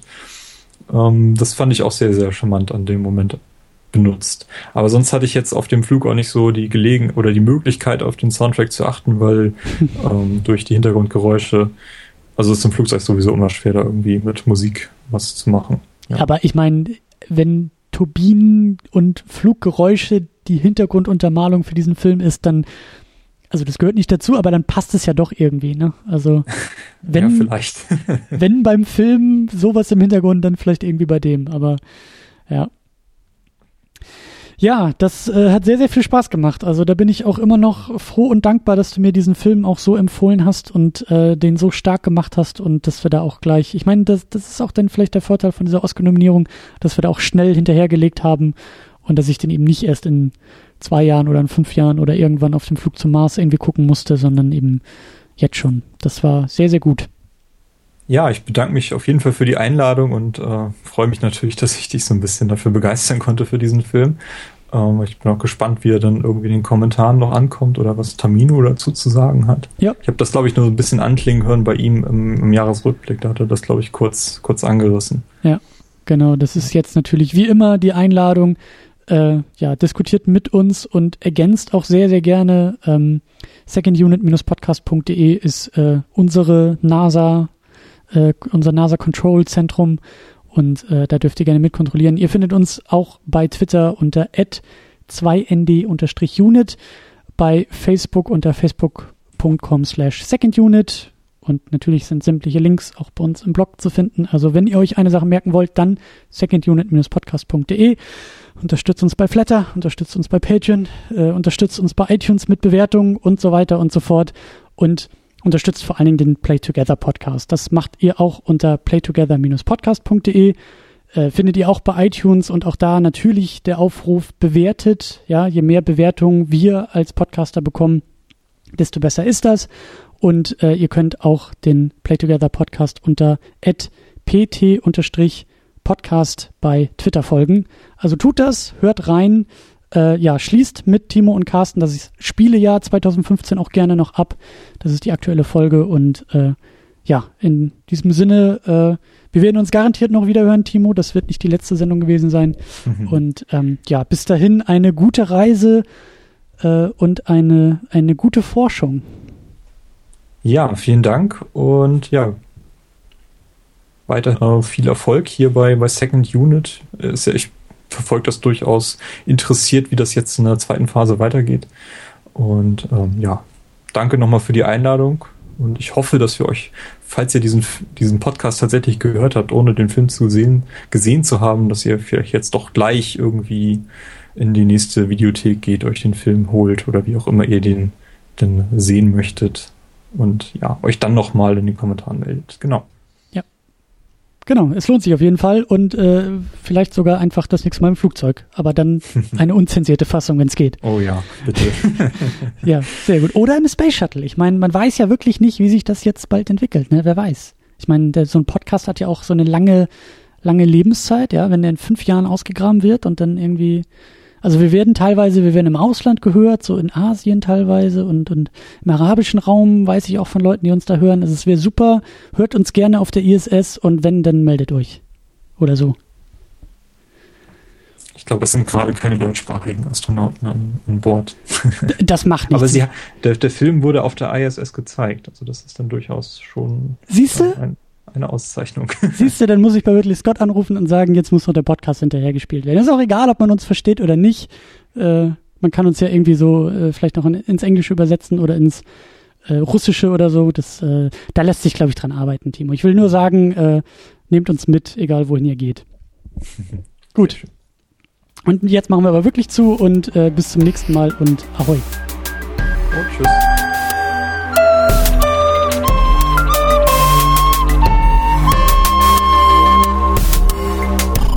Second unit. Second unit.